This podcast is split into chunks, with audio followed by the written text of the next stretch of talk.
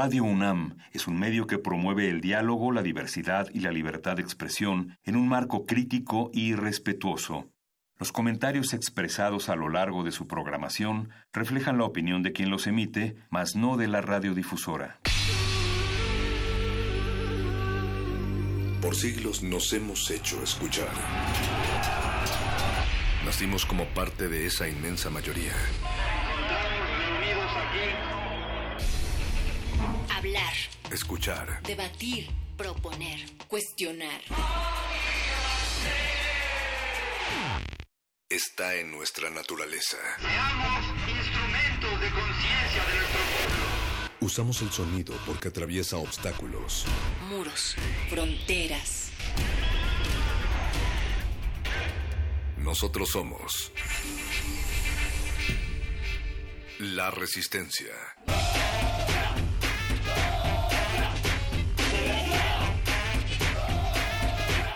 Resistencia modulada.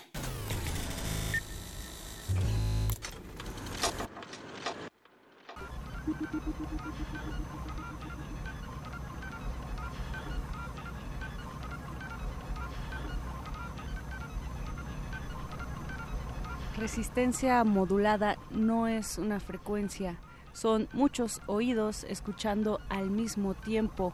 ¿Podrá esta voz alguna vez ser sustituida por máquinas? Mi nombre es Mónica Sorrosa y de esta forma iniciamos eh, la transmisión del día de hoy.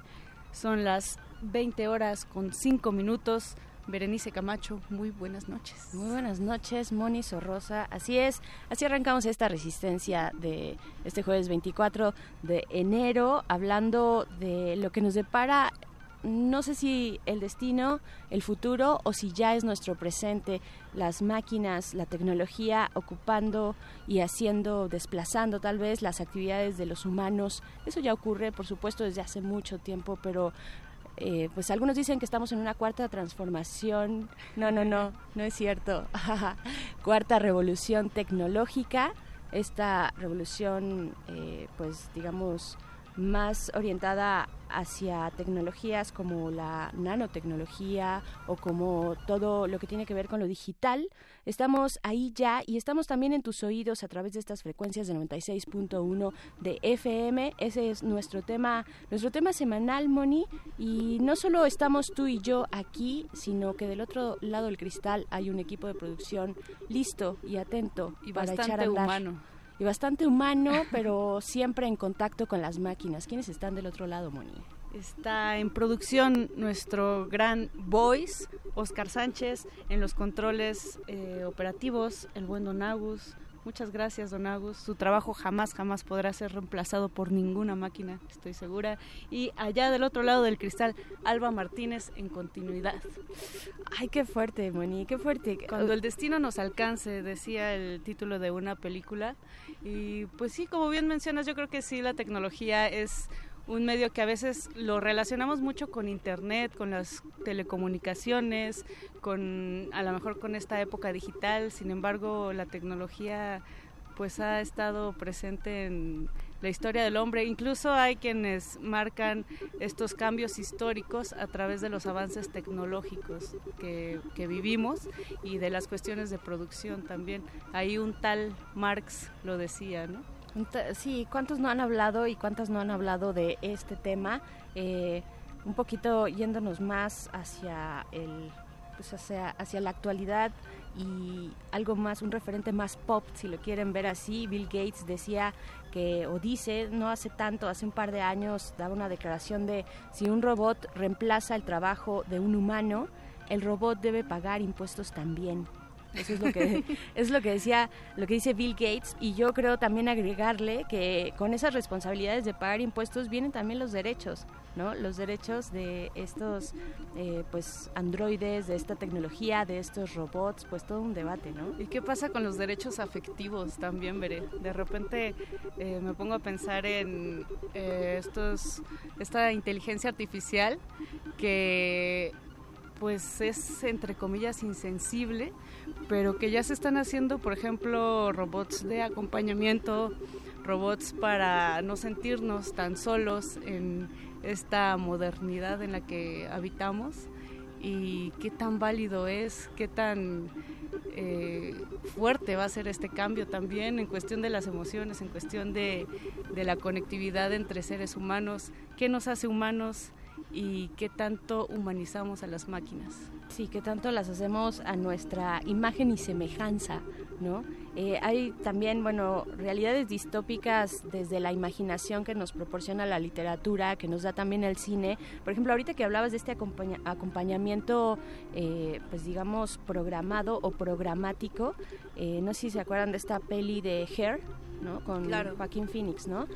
Joaquín Phoenix que en su personaje pues se enamora de Samantha. Samantha es eh, Scarlett Johansson. Scarlett Johansson, bueno, ¿cómo no enamorarse? Es la voz de Scarlett Johansson, porque en realidad nunca nunca sale ella, o no recuerdo si, si de alguna manera se digitaliza, pero no, eh, mantiene una relación afectiva, exacto, con Samantha, que es finalmente un sistema operativo de compañía, ¿no? Empático, empático con, con los humanos e intuitivo, y entonces mantiene una relación bastante sui generis. A mí la que me late... Eh de, estos, ya que estamos hablando de estos temas, es la de inteligencia. Originalmente iba a ser un proyecto de Stanley Kubrick, que es al, final es como un cuento de hadas, pero que pone en cuestionamiento qué pasaría si la inteligencia artificial adquiriera sentimientos. Y bueno, el final es súper, súper nostálgico y ha sido... Es durísimo. Sí, es bien fuerte. Fue muy criticado justo porque dicen que Spielberg puso como ese toque un poco romántico ¿no? a, a la película, pero en su momento sí me dio muchas, muchas preguntas y muchas cosas que cuestionar. ¿Ustedes vieron esta peli? ¿Lloraron con ella? Yo, yo creo que a mí sí se me salió como una lágrima. yo honestamente sí. No sé, tenemos en, en, esos temas, pues ahorita la que se ha coronado es la serie de Black Mirror, ¿no? Que nos da un montón de ejemplos distópicos relacionados con eh, los humanos y la tecnología, el uso de la tecnología y más hacia la parte negativa, yo creo, ¿no? Más como la cómo nos estamos saboteando a nosotros mismos con eh, el exceso eh, de tecnología, invadiendo pues capacidades que antes nos eran únicas y que guardaban tal vez un secreto, ¿no? Que, que guardaban tal vez lo propio de lo humano que es el error, ¿no? El error y que ahora pues nos en esa en esa serie nos abren un panorama que no somos capaces de controlar, sino que al contrario nos controla, ¿no?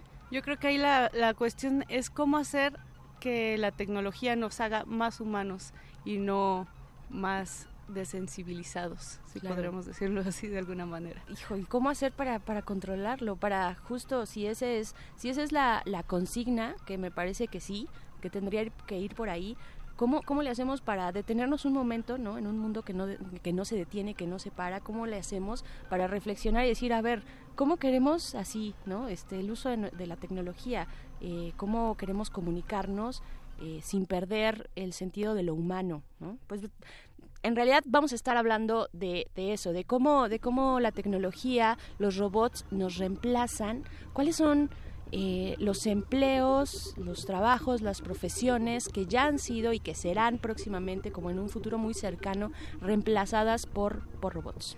Así es, en nuestra cuenta de Twitter tenemos la encuesta de esta semana y se lanza la pregunta, ¿crees que tu chamba pueda ser sustituida por máquinas o tecnologías emergentes?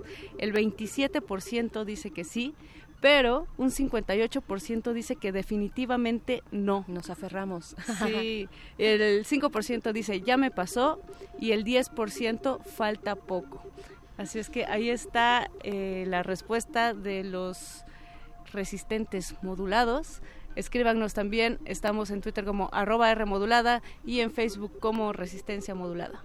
Y hoy además de tecnología y futuros distópicos y presentes distópicos. También hay música en resistencia porque es jueves y tenemos a Cultivo de Ejercios más adelante por ahí de las 9 de la noche, autora y compositora de la ciudad de Guatemala. Así es que no se lo pierdan en un rato más, en una menos de una hora estarán por acá dándonos música buena y los glaciares se suben a este tren de tema semanal.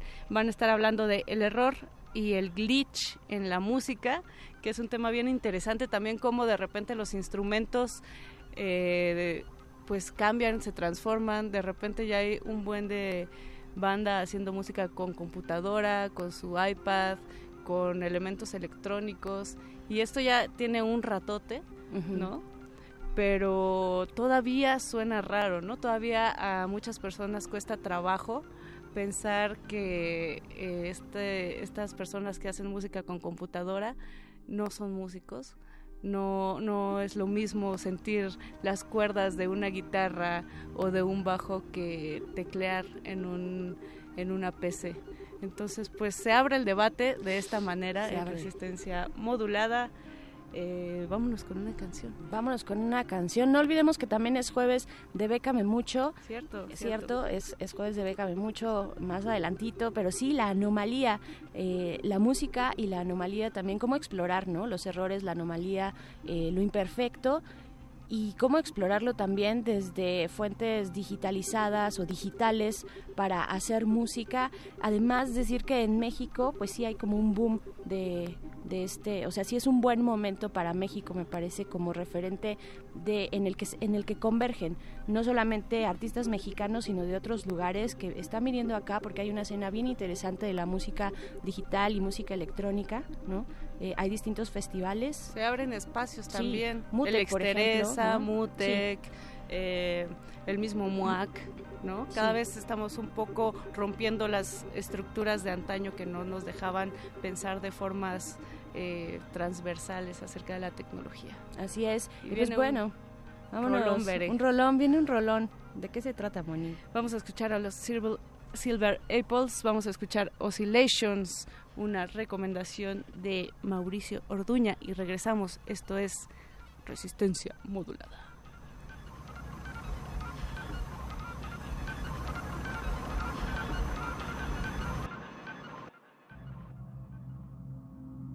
Resistencia modulada.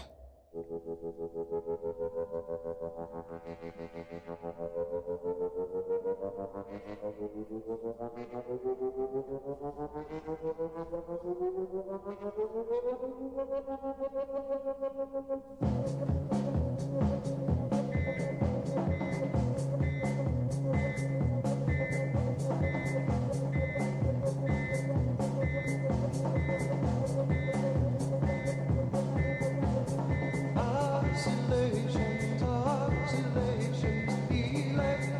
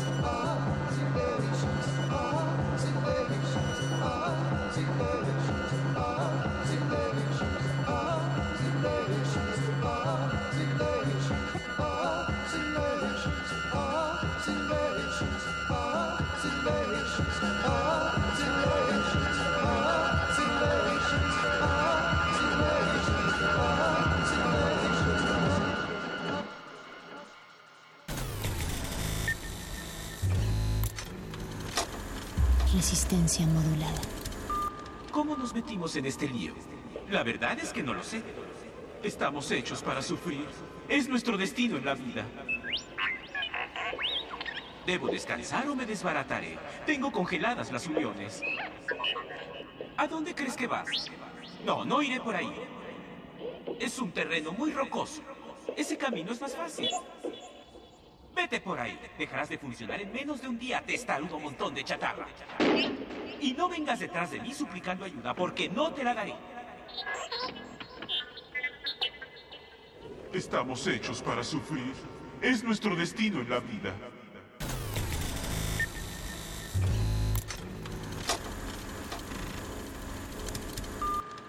Resistencia modulada.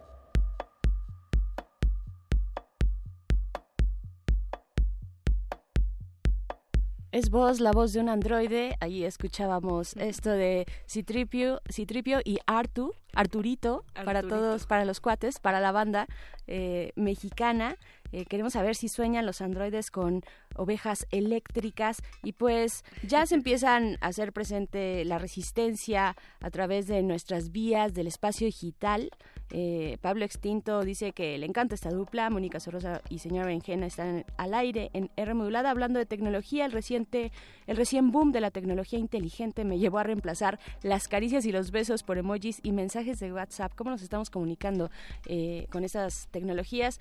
Ya me choca un poco decirle nuevas tecnologías porque ya llevamos un rato con ellas y forman parte de nuestra vida constantemente durante todo el día. Así es que pues nuevas... Pero no es lo mismo decir te quiero así eh, simplonamente que un te quiero con corazoncito con emoji de besito. Y con creatividad, además, ¿no? Emoji de besito y uno que otro. Hay que, o sea, sí, sí surge, subyace por ahí la creatividad en los emojis. Entonces, bueno, no sé.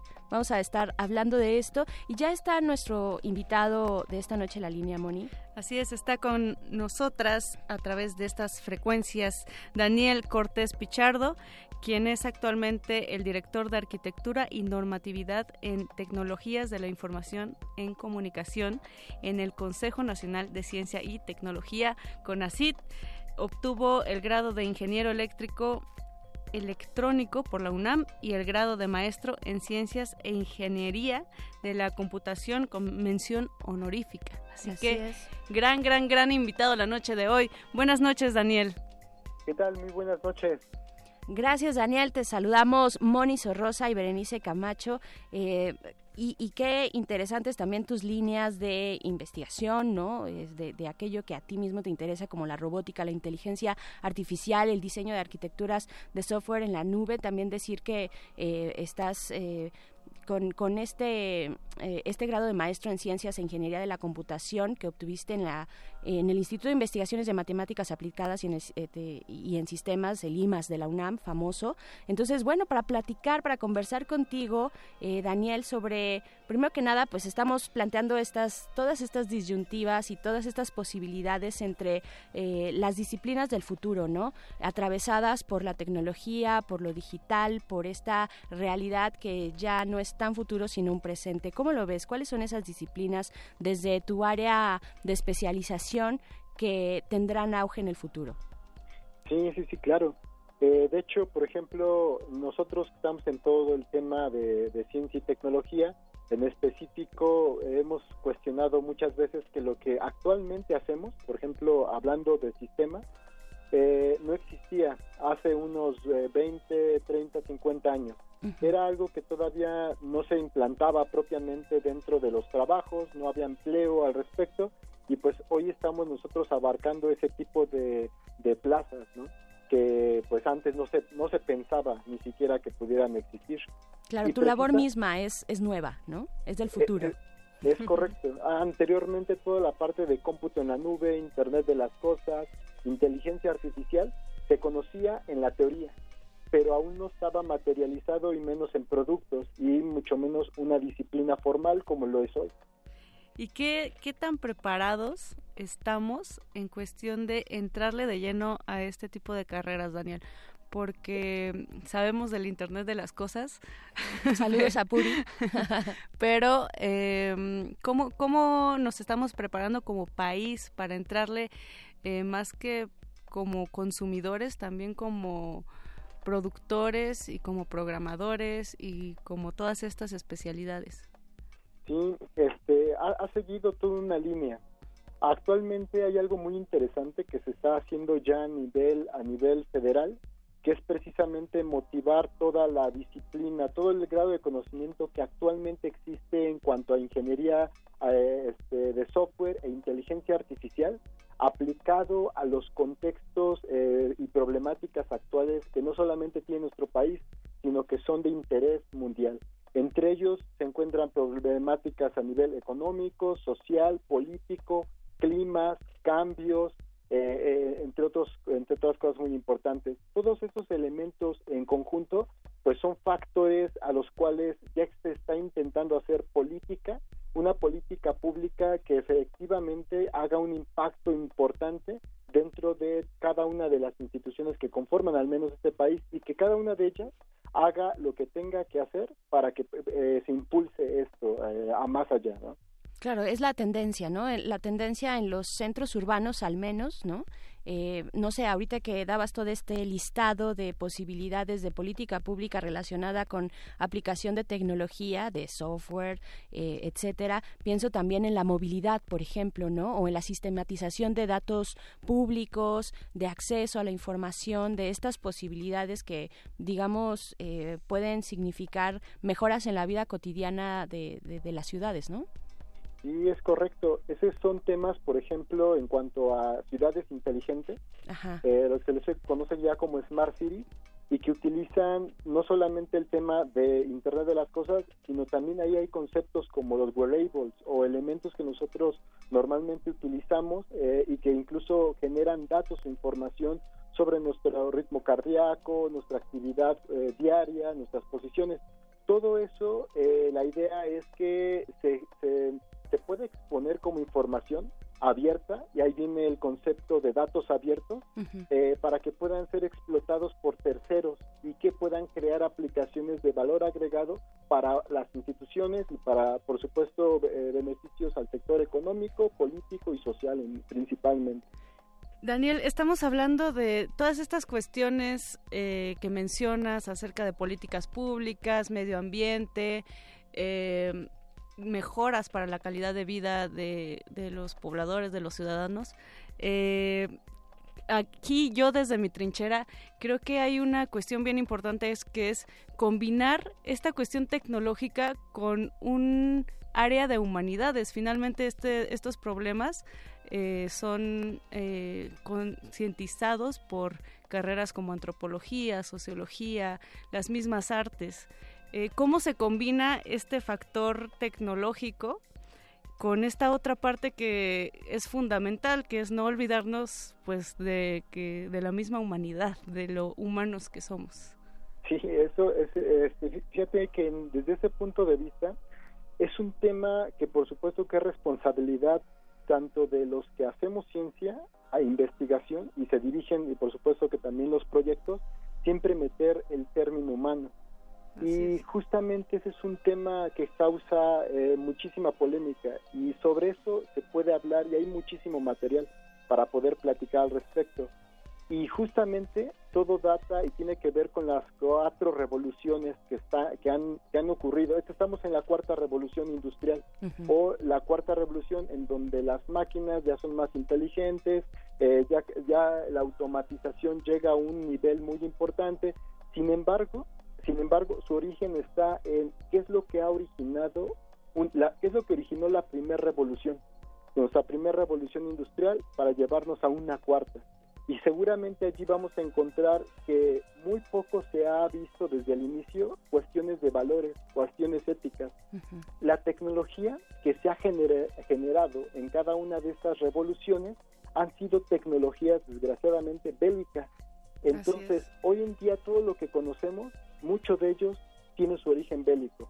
Entonces, por supuesto que podríamos ahí entrar en debate en que mucha de la tecnología que actualmente tenemos nació con un propósito egoísta, que después, por supuesto, vino a resarcir ese daño y que se tornó o evolucionó hacia una manera de poder explotarse de forma benéfica. Un ejemplo breve, la generación de agentes inteligentes para el control de drones, por ejemplo. Los drones principalmente, inicialmente estuvieron hechos para la guerra. Hoy en día podemos ver ejemplos claros en los que un dron lleva puede llevar incluso una máquina de electrochoques para poder salvar vidas, llevar primeros auxilios a zonas que eran inaccesibles y poder atender atención oportuna e inmediata para poder salvar vidas de igual manera. Entonces, ese es un tema realmente muy muy interesante que pareciera pareciera que todo concepto este ético viene después de una primer eh, noción tecnológica. Y la primera noción tecnológica pareciera que es de un valor no ético sino un valor a más que nada comercial. Digamos que la primer la primer influencia o el primer empuje que tiene eh, la creación de una tecnología es para ganar más dinero. Eh, inicialmente pues para poder acrecentar mayor riqueza. Eventualmente el valor pues a hoy en día conocemos mucha gente altruista que genera incluso ciencia y tecnología, como pasa en el CONACYT, eh, generan e impulsan ciencia y tecnología que no necesariamente tenga que derivar en algo que, que, que, deje dinero, ¿no? sino hay muchísimos elementos, eh, fondos eh, a fondo este, perdido que se dan para poder crear tecnología que mejore la calidad de vida que actualmente existe en nuestro país. Entonces, definitivamente tiene una evolución es el tema ético sobre la tecnología y que definitivamente hay muchísimo material del que nosotros podemos este, tratar. Otra cosa, de hecho, hay muchísimos temas que, que se hablan que la primera revolución industrial no pudo haber existido a menos de que no hubiera existido un interés grande para poder generar mayor riqueza para unos cuantos, ¿no? Hoy en día, cada tecnología que existe, existe porque existe un plan de negocio. Y ese plan de negocio, si no, si no tiene una sustentabilidad eh, económica, no se desarrolla esa tecnología. Entonces, grandemente se ve influenciada que el grado principal para que una tecnología exista es que ésta tiene que tener un sustento económico. Pero tiene la pregunta, ¿qué pasaría si en lugar de hacer un caso de negocio cuyo objetivo es ver cómo la viabilidad de un proyecto al que se le va a invertir y tanto mis colaboradores inversionistas puedan tomar un valor agregado más adelante monetario, ¿qué pasaría si lo cambiamos a que el valor que me regrese sea satisfacción ética o humana o un valor y no se mida no se mida el impacto a nivel económico, sino se mida a nivel humano? Claro. Vamos eh, para allá. Y tendríamos que cambiarlo para allá. Regresar eh, al antropocentrismo, tal vez, ¿no?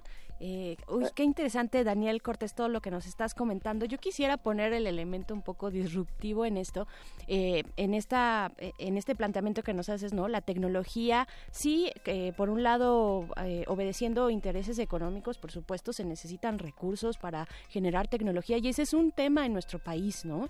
Ese es un gran, gran tema. Pero por otro lado, bueno, también que abone al desarrollo humano en general. ¿Qué tanto este, el elemento disruptivo es este? ¿Qué tanto estos, estos avances tecnológicos, nos hablabas de un dron con capacidades de, de, eh, pues, proporcionar, bueno, no sé, de revisar los signos vitales, por ejemplo, de una persona, de generar, de proporcionar electroshocks, eh, cosas por el estilo? ¿Qué tanto esta tecnología nos está desplazando? O sea, sí, es evidente que toda, toda revolución es un cambio, pero ¿qué tanto este cambio nos desplazará a los humanos, eh, pues irremediablemente o no. Tú cuéntanos. claro, claro que sí. Este, por ejemplo, dentro de los cambios que ocurren sobre la, la automatización, eh, lo primero, eh, digamos que los primeros elementos a reemplazar son aquellos que son de materia em, mecánica. es lo primero y lo más fácil de reemplazar. Lo más complicado son aquellas habilidades que requieren de conocimientos cognitivos o conscientes de, actividades que se tendrían que estar ejecutando. Son las más complicadas de poder reemplazar. Si las actividades que actualmente estamos haciendo son pueden ser diagramadas fácilmente o pueden ser concebidas como procedimientos ejecutados por una computadora, es factible, es factible y es muy susceptible a automatización. Otra cosa ocurre con aquellas actividades que tienen, son de, interés intelectual, ¿no? que requieren mayor capacidad o, la manera de automatizar es más compleja. Entonces, hay, de hecho, hay un estudio interesante, hay un sitio web que se puede consultar, en donde es un buscador, uno pone el, la carrera que actualmente tiene o, la, o digamos que el puesto que actualmente tiene y le dice el, un porcentaje de automatización de aquí al 50. Por ejemplo, uno puede poner eh, áreas económicas, financieras y podría parecer que un 60, un 70% de las actividades están, uh, pueden estar automatizadas de aquí a 10, 15, 20 años. ¿no? Entonces, en ese en ese igual en este sitio web que es un buscador de si mi trabajo va a ser reemplazado, eh, pueden encontrar eh, todos los elementos que han fungido para poder tomar la decisión de si una actividad actual, un trabajo actual podrá ser reemplazado y definitivamente que eventualmente toda capacidad humana podría ser reemplazada por una automatización, ¿no? una nueva innovación, una nueva tecnología. Claro. Daniel, en el, digamos, en el CONACIT, ¿Qué esfuerzos están haciendo para mm, justo hacer, tejer este camino para las eh, contrarrestar las repercusiones de la cuarta transformación tecnológica de la que estamos hablando. la cuarta transformación. Espero que. Pero tecnológica. Estábamos hablando de otra cosa. es decir, en el CONACIT, eh, ¿cómo se suman estos, estos, estas dos visiones de lo que está, de lo que nos comentas de la parte de sí desarrollar eh, tecnologías para también un impulso económico y este, esta otra visión de la parte ética, de cuestionarnos para qué estamos haciendo estas tecnologías. Sí, claro. De hecho, de hecho, eh, todos los esfuerzos que trae el CONACYT en cuanto a sus proyectos o iniciativas y fondos que da para, para proyectos eh, innovadores, eh, uno de ellos es su valor agregado, pero al, al cuidado natural, es decir, cómo la tecnología que vamos a desarrollar no, no daña a nuestro medio ambiente y también cuál es el impacto ético que este da como valor agregado. Entonces, en todas las propuestas que se generan, incluso eh, que nos han tocado tener que llenar también, porque ah, yo no solamente como, como este proveedor, pues, de, de, estas, de estas iniciativas, sino yo también he sido cliente muchas veces del CONACYT, en donde he propuesto proyectos de innovación y en cada uno de ellos siempre me piden que el impacto a la economía, bueno, no solo a la económico, sino más bien a la naturaleza, no sea grande y también su impacto social. Entonces eso se toma muy en cuenta. Que cada iniciativa tenga estos elementos como unos mandatorios es como están ellos cuidando este, que los proyectos que se hacen tengan también viabilidad eh, ética. Claro, y también, bueno, decir a nuestra audiencia que tú, Daniel, este, tienes además eh, 20 productos de software registrados, ¿no? Este, en el Instituto Mexicano de la Propiedad Industrial, o sea, en esta faceta tuya de creador, por supuesto, eh, además de director de arquitectura y normatividad en el CONACIT. ¿Cómo, cómo está enfrentando no solamente el CONACIT, sino México? México, esta, esta carrera de la eh, cuarta revolución eh, industrial slash digital eh, cómo, qué, tanto empeño se le está poniendo eh, y, cómo jalar hacia que México pueda tener efectivamente pues estas áreas de conocimiento desde la academia, desde, pero también desde la inversión, ¿no? Eh, para pues entrar en, la, en, en, el, digamos, en el juego internacional, ¿no? Sí, sí, ah, eh, se, ha hecho un esfuerzo realmente impresionante en cuanto a difusión los apoyos y los fondos que se dan sobre todo para gente que quiere innovar, quiere crear, quiere, proponer proyectos que puedan ser disruptivos o que incluso generen nuevos mercados para poder ahora sí allí este, acrecentar eh, mayor y mayor tecnología y avances, es muy grande. Eso es muy grande. Yo creo que lo que está haciendo falta es seguir ese esfuerzo de tratar de distribuir y tratar de darle a conocer a toda la gente joven que existen esos programas. Hay muchos programas hoy en día que nos ayudan a poder llevar y concebir un proyecto. Sin embargo, yo estoy seguro que está haciendo falta todavía aún más esfuerzo para que se puedan enterar, ¿no? Hay apoyos, hay económicos, incluso sin los productos, hay, hay, hay este, un ejercicio interesante para los que patentan este, productos, eh, hay, un, hay algo interesante también para los que están generando nuevos proyectos que, que, terminan con valor agregado en la industria. Hay muchísimo. Yo a mí me ha tocado en la parte de desarrollo, por ejemplo, de sistemas y productos, que el apoyo es, es impresionante, es muy grande. Solamente hace falta que se dé a conocer y que efectivamente caiga en las manos adecuadas. Difusión, difusión de la ciencia y esa cancha nos compete completamente a nosotros los medios que de repente... Eh, no sé, cuesta trabajo, ¿no? Digerir todo este conocimiento. Finalmente, si no se difunden todos estos eh, logros tecnológicos, pues no sirve para nada porque recordemos que somos humanos quienes hacemos y desarrollamos las tecnologías. Daniel Cortés Pichardo, director de Arquitectura y Normatividad en Tecnologías de la Información en Comunicación del CONACIT. Muchas gracias por tomar esta llamada. Al contrario, muchas gracias a ustedes. Gracias, eh, Daniel. Oye, pero perdón, y antes de, despedirnos completamente de ti, eh, ¿alguna recomendación de un libro donde podamos, ah, creo que ya se nos fue, ya se nos fue, ni modo, pues a ver si, si luego nos da una recomendación de, pues de todo, de, de toda esta cuestión tal vez, tal vez más ética, ¿no? Más accesible, temas éticos, bioéticos, biotecnológicos, ¿no? Que nos pueda recomendar algunas lecturas, pues sería padre si nos está escuchando, Daniel Cortés, eh, pues para compartir, compartir con nuestra audiencia. Eh, no sé si ya nos han llegado algunos mensajitos. Yo pienso, Moni, en un montón de... Eh, híjole, de, profesiones, digamos, de empleos también que que pudieran ser eh, fácilmente, no, o no sé si ya, mm, no, no fácilmente, sino que ya están siendo reemplazados, ¿no? Desde servicios legales virtuales, la medicina misma que hablamos ahorita eh, con Daniel, la, la banca electrónica, ¿no? Despachadores de fast food, meseros, cadenas de producción en general.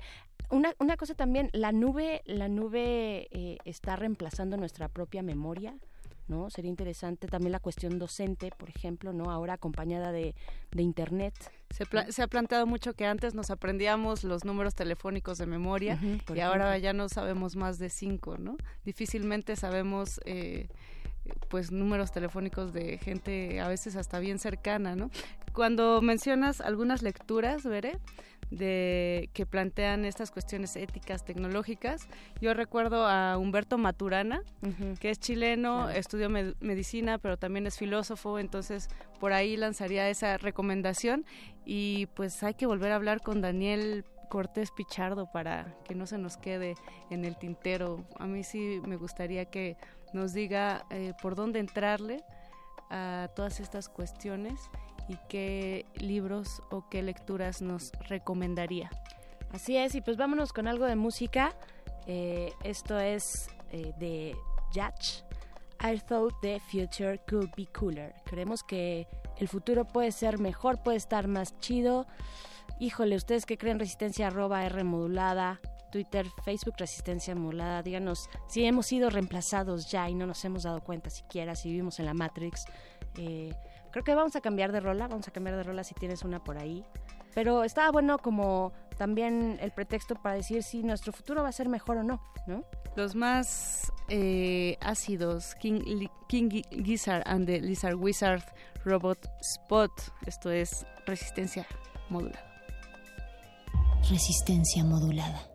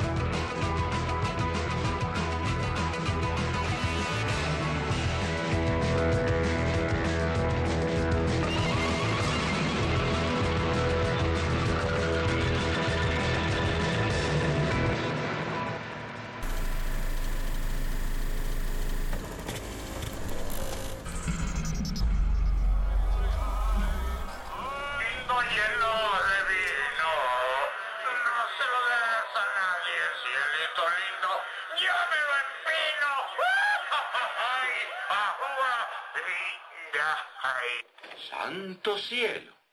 Robot, ¿qué te ha pasado? ¿Encontraste algo?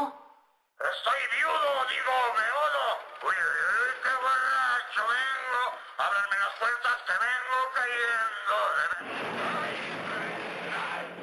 ¿Qué le habrá ocurrido? No estoy muy seguro, William. Pero por lo que veo, diría que nuestro cancionero torpe y escandaloso ha ingerido bebidas alcohólicas. ¿Por qué tuvo que ocurrirme esto? Mi reserva de memoria jamás será lo que fue. Tranquilízate, ya te pondrás bien. Eso lo dudo mucho. Es evidente que no se le puede confiar una misión importante. Es un borrachín empedernido. Resistencia modulada.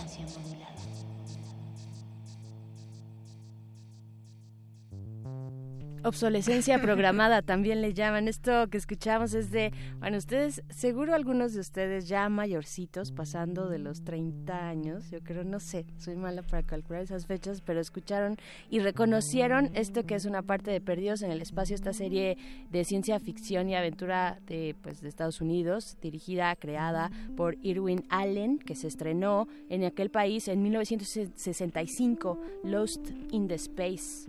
Fue lo que escuchamos, Moni. ¿Cómo se emborracharán los robots en el futuro? Uf. ¿Se eh, transmitirán unos virus o unos bugs bien locochones? A través de nanotecnología, yo creo, tal vez. Mandamos saludos a Ángel Cruz, que nos escribe al Twitter R modulada y nos dice un placer que me acompañe camino a casa, mi sección favorita de R modulada, Cabinazo. Y más con las dos talentosas Berenice Camacho y Mónica Sorrosa. ¡Ay, cuántas flores, Ángel! Muchas gracias. Eh, y pues de esta manera, Bere, vamos cerrando eh, la, los cuestionamientos acerca de la tecnología, pero lo que a mí eh, me gusta es dejar más preguntas que respuestas. Y sobre todo en un tema como este, ¿no? Sí es, sí es de abrir esas preguntas eh, más que tener certezas, la verdad es que no, no las tenemos tanto, pues se han hecho distintos esfuerzos. Por aquí, eh, por supuesto, en esta resistencia modulada hay que eh, decir que en términos de, en cuestiones de difusión, pues está nuestra sección de todos los miércoles a las 10 de la noche, Resistor a cargo de nuestro androide favorito, Alberto Candiani pues siempre, siempre está con estos temas, siempre está eh, dándonos mucho en qué pensar, ¿no? Mucho que imaginar también, le mandamos un abrazo. Y él mismo eh, nos recomienda ah, esta lectura, La Cuarta Revolución Industrial. Eh, él dice que de pasta blanda, este, fue, este, es un libro escrito por Klaus Schwab, ah, lo pronuncié seguro terrible, Schwab. él es el autor y tengo entendido, a ver, Candiani, si andas por ahí en las redes eh, que eh, precisamente Klaus Schwab es el creador de este concepto de la cuarta revolución industrial.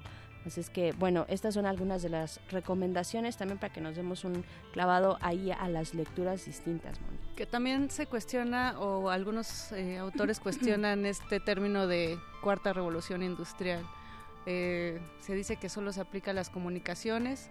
Yo creo que ahora se está aplicando a muchas más cosas. Ya nos mencionaba eh, Daniel Cortés eh, esta cuestión de los drones, que creo que sí es un gran tema de qué hablar.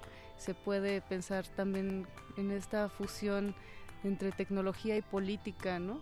Y cuántas cosas van a empezar a transformarse a partir de pues de la implementación de varios dispositivos en la política.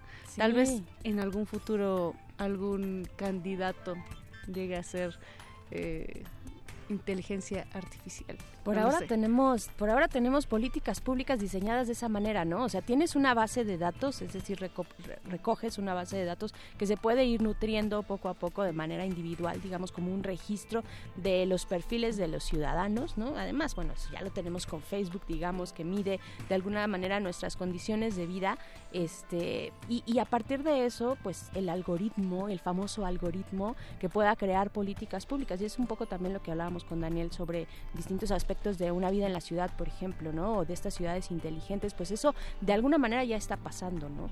Eh, o cuando pues los algoritmos escriban los discursos presidenciales. Sí, con, con palabras clave, ¿no? Por ejemplo, bueno, no sé, también, también probablemente eso ya está pasando. O sea, en estas elecciones que, que del año pasado, pues igual también las redes sociales fueron un elemento así como este central, ¿no? Dentro de las campañas, de los discursos, de hacia dónde dirigir la atención y cuáles son las palabras que se estaban usando o cuáles quieres mover y promover en la conversación, ¿no? de las masas. Además con información que nosotros otorgamos eh, gratuitamente, ¿no? A través de Facebook, a través de Twitter. Ya no tienen que espiarnos, o sí, pero en diferente grado. Bueno, ahí está el debate. Ahí está el debate. ahí está el debate. Hay que también trabajar por nuestra pues por, por, proteger nuestros datos, ¿no? De que, eso también es una lucha que han dado distintas organizaciones, la R3D, por ejemplo, en México, ¿no? Que ha, se ha levantado pues bastante en, eh, pues en contra de todos estos temas de espionaje, de ciberespionaje, eh, porque seguimos teniendo derechos, dicen por ahí. Vámonos con Bécame mucho, Bere. Un placer compartir cabina contigo. Los vamos a dejar con Charro, que ya anda por ahí. Ya anda por ahí. ¿Nos quedamos o nos vamos? No lo sé pero escuchemos la rúbrica de esto que viene. Bécame mucho. Resistencia modular. Ya conocemos que la revolución industrial se basa en los datos. Esos datos que dejamos en Instagram, en búsquedas de Google y en likes de Facebook. Las nuevas profesiones están enfocando su contenido a la información que puedan capturar de sus clientes potenciales, que en la actualidad está dominado por el mundo digital. Oscar Rodríguez es diseñador y estratega de marca. Creó junto a varios compañeros de universidad su propia empresa dedicada a los contenidos digitales y aquí nos cuenta cómo percibe su trabajo en el futuro.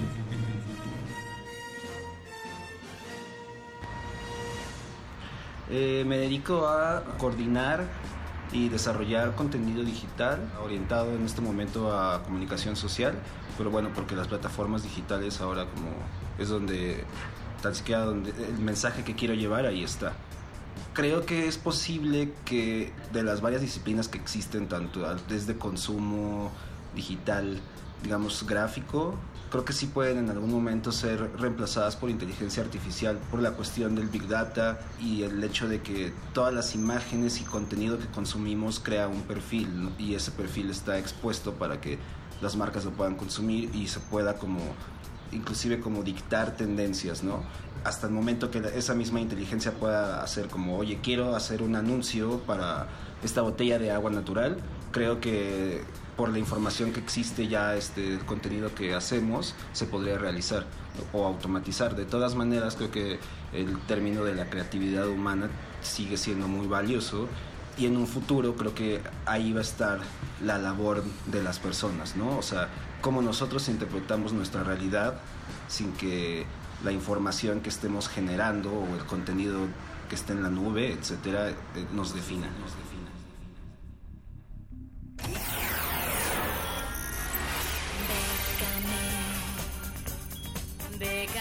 mucho. Convocatorias de todos los sabores y latitudes para las mentes mexicanas. Toga y Birrete, especializados en resistir economías en decadencia. Décame mucho.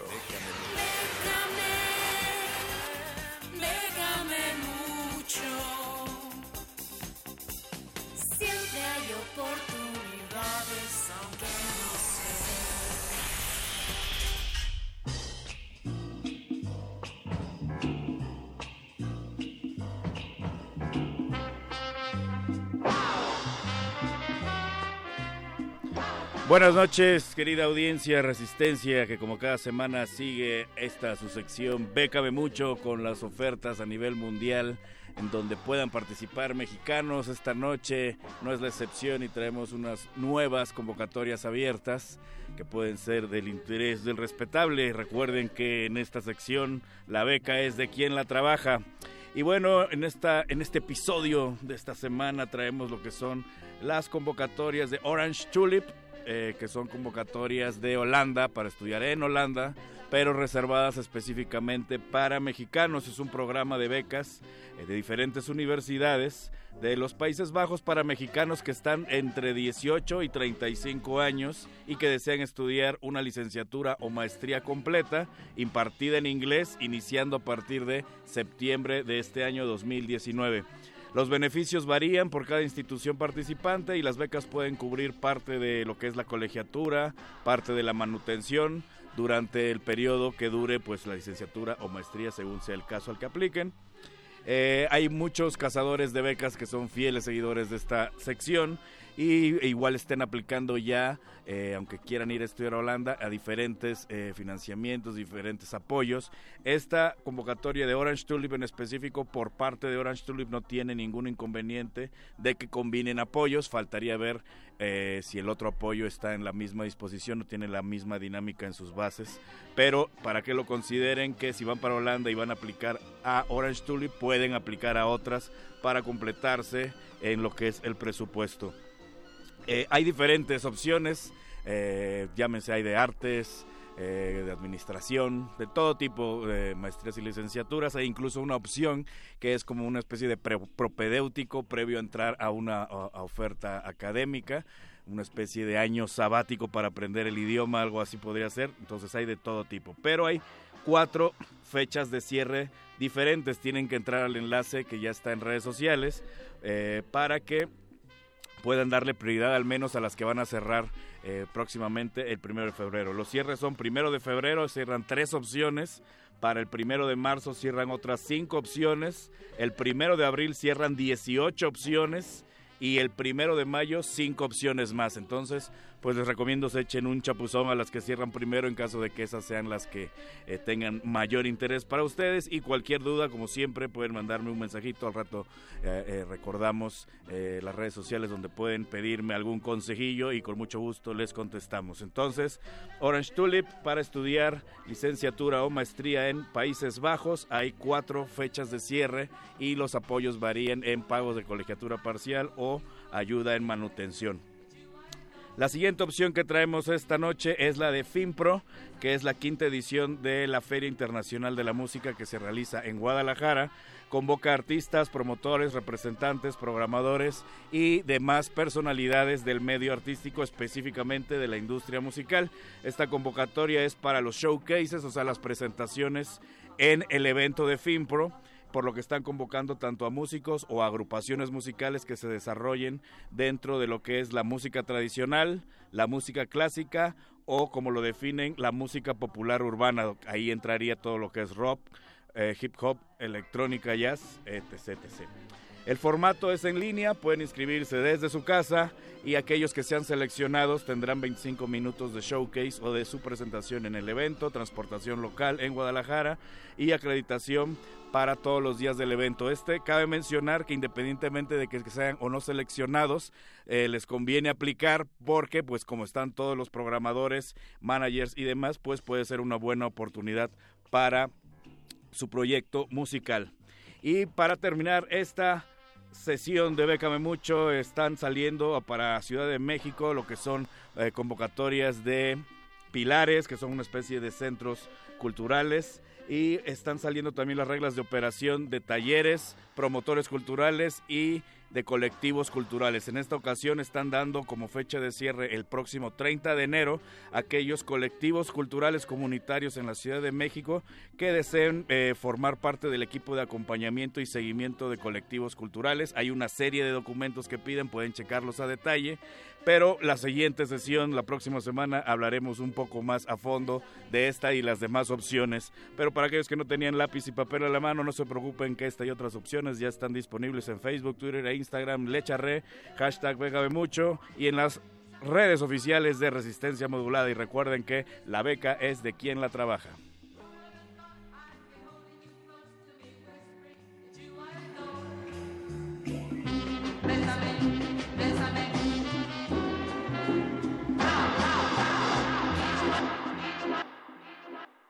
Resistencia modulada. Escuchas 96.1 de FM. Radio UNAM. Comunícate con nosotros.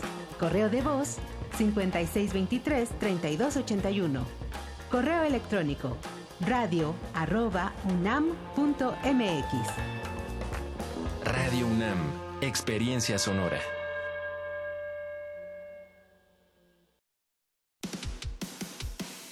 Dejar huella en cada aula de la UNAM es un deber de un verdadero Puma. Deja tu huella y apoya Fundación UNAM a de cara a miles de universitarios. Súmate 5340-0904 o en www.funam.mx. Contigo hacemos posible lo imposible. De exhibirse durante tres años en diversos países, llega a México la muestra Orozco, Rivera Siqueiros, la exposición pendiente, que se debió inaugurar originalmente en Chile en 1973, pero lo impidió el golpe de Estado de ese país. Se exhiben 180 piezas entre obra pictórica, documentos, videos y otros testimonios que dan cuenta de la cancelación de la muestra. Orozco, Rivera, Siqueiros, la exposición pendiente, se puede visitar en el Museo de Arte Carrillo Gil, en el sur de la Ciudad de México. En un país donde los protectores son la amenaza, los jueces tienen un precio y el crimen ostenta el poder, ¿cómo obtienen justicia las víctimas? Lunes de Teatro de Radio UNAM te invita a escuchar la conmovedora demanda de una madre que busca a su hijo desaparecido en la puesta en escena No quería ser una Antígona. Dirección Edith Ibarra. Todos los lunes de febrero a las 20 horas en la sala Julián Carrillo de Radio UNAM. Adolfo Prieto 133 en la Colonia del Valle, cerca del Metrobús Amores. Entrada libre. Si nadie responde nuestras súplicas, cuando menos, alguien las escuchará. Radio UNAM, experiencia sonora.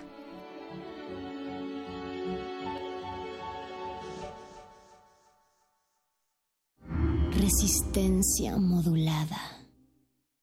Resistencia modulada.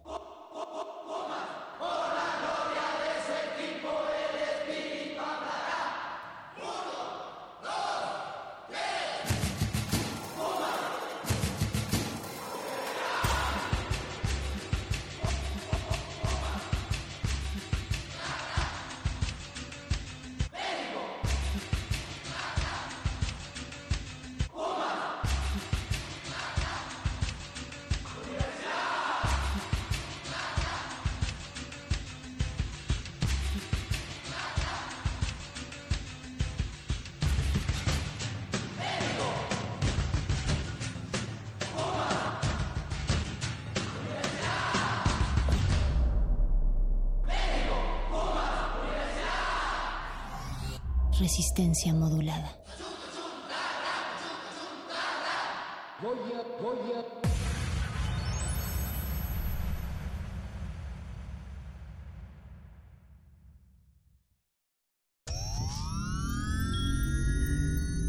Un glaciar es una capa de hielo que se origina en la superficie terrestre. Su existencia es posible por la acumulación, compactación y recristalización de la nieve. Se sabe que cada glaciar contiene en su interior una historia musical que depende de su edad y su tamaño. Se sabe también que muy en lo profundo de las aguas polares, todos los glaciares están conectados entre sí. Glaciares, túneles infinitos para el fin del mundo. Jueves, 22 horas, por el 96.1 de FM, Radio UNAM.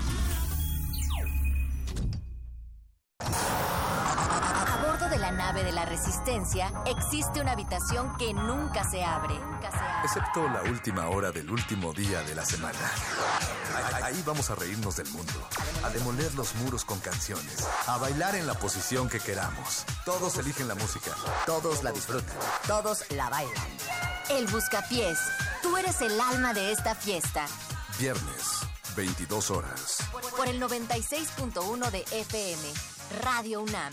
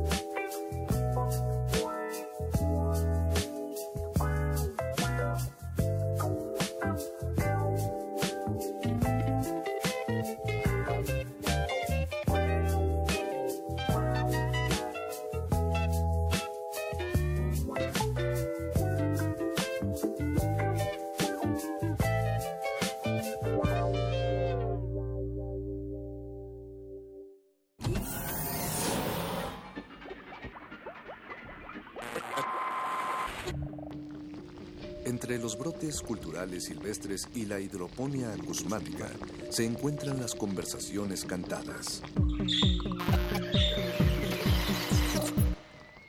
Estudiamos el milagro de la música libre en el aire. Cultivo de ejercicios. Frescura en la flora musical.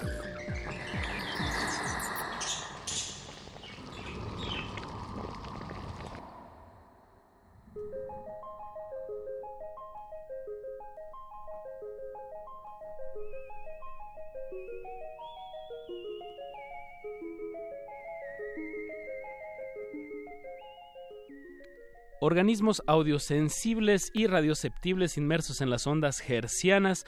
Bienvenidos a otra emisión de Cultivo de Hercios. El invernadero sonoro de resistencia modulada que se atomiza y transmite todos los jueves y lunes y jueves y lunes de todas las semanas del año a las 9 de la noche a través de estas frecuencias Radio UNAM 96.1 de FM. Y llegamos al planeta entero a través de nuestro portal www.resistenciamodulada.com. Les saludan desde estos micrófonos su servidor Apache o Raspi. Y Paco de Pablo. Nos acompaña Eduardo Luis Hernández Hernández en la producción de este programa. Don Agustín Mulia en la operación técnica. Y Alba Martínez allá en continuidad. Eso. Estamos listos para hacerles mojar los oídos con sonidos fresquecitos jamás imaginados. Exactamente, Paco. De eso se trata esta sección, cultivo de ejercios. Eh, pues una pequeña, una vitrina sonora que, que expone que pues talento que, que está emergiendo, que está que se está dando aquí en la Ciudad de México o que pasa por aquí. Sí, cosechándolo, ¿no? Un poquito. También. Cosechando un poquito de, de ese talentote que hay. Sí, cómo hay eventos en esta ciudad y qué bueno, es lo más sano que haya música en vivo, nueva y hay que apoyarla y este espacio pues trata de darle un poquito más de salida a eso. Eh, pues estamos haciendo radio en vivo y es enero 24 del 2019 a las 21 horas con 10 minutos y bueno, de aquí hasta las 10 de la noche, ¿qué va a acontecer, Paco? Esta noche tenemos una invitación que queremos hacerles para este fin de semana, por si no tenían planes.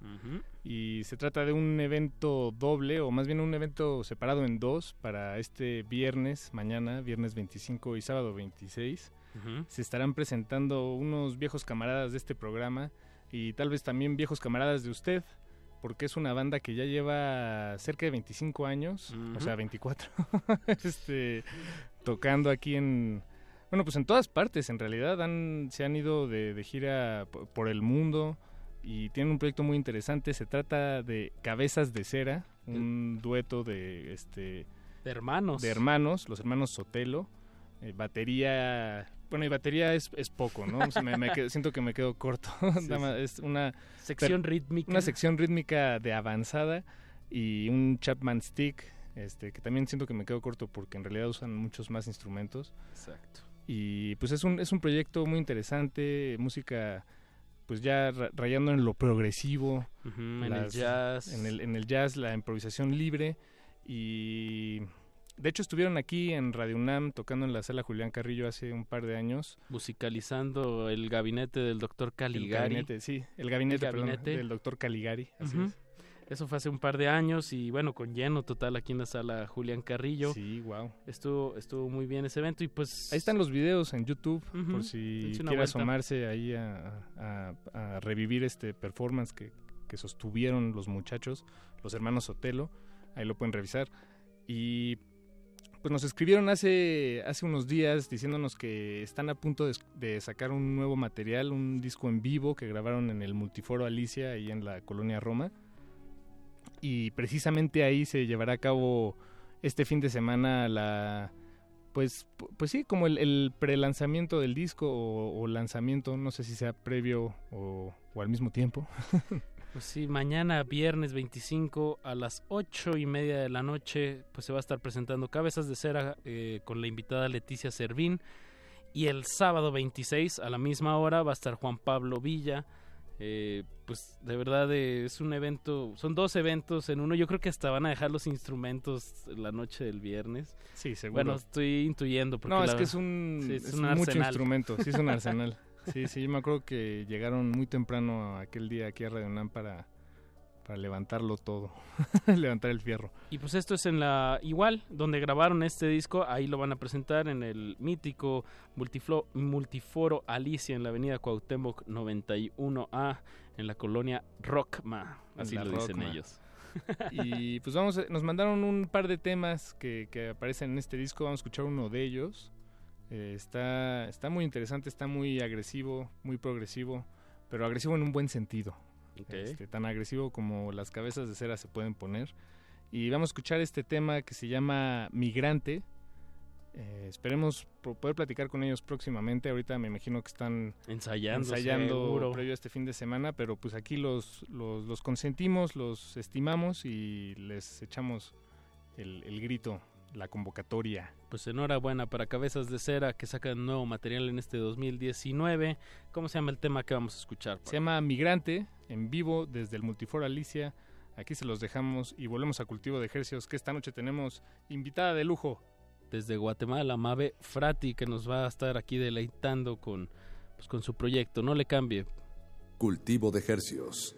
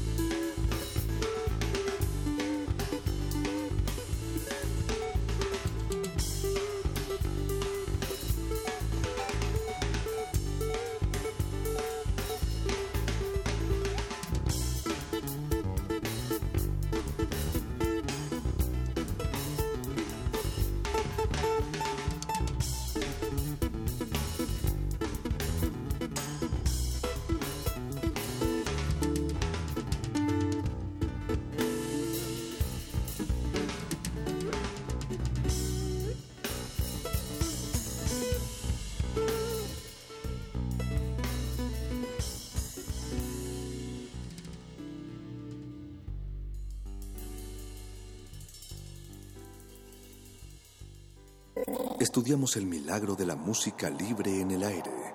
Cultivo de Jercias.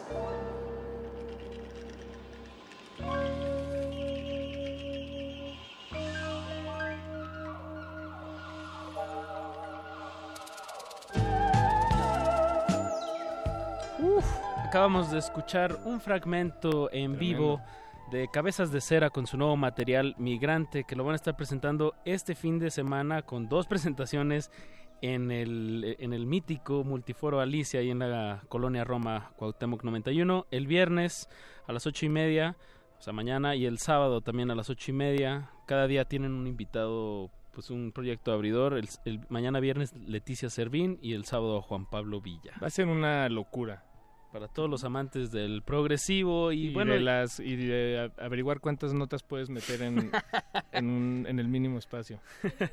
No y bueno también pues es una banda que lleva ya muchísimo tiempo y, qué bueno que siguen activos y que siguen dándole cabezas de cera enhorabuena. También hay que decirlo pues recuerdo sabes que los entrevistamos ellos también hacen muchos de sus instrumentos. Sí sí sí sí. Son muchachos eh, muy clavados dedicados y, de Extapan pues de la Sal, ahora que me acuerdo también. Sí, exactamente, sí, cierto, es verdad.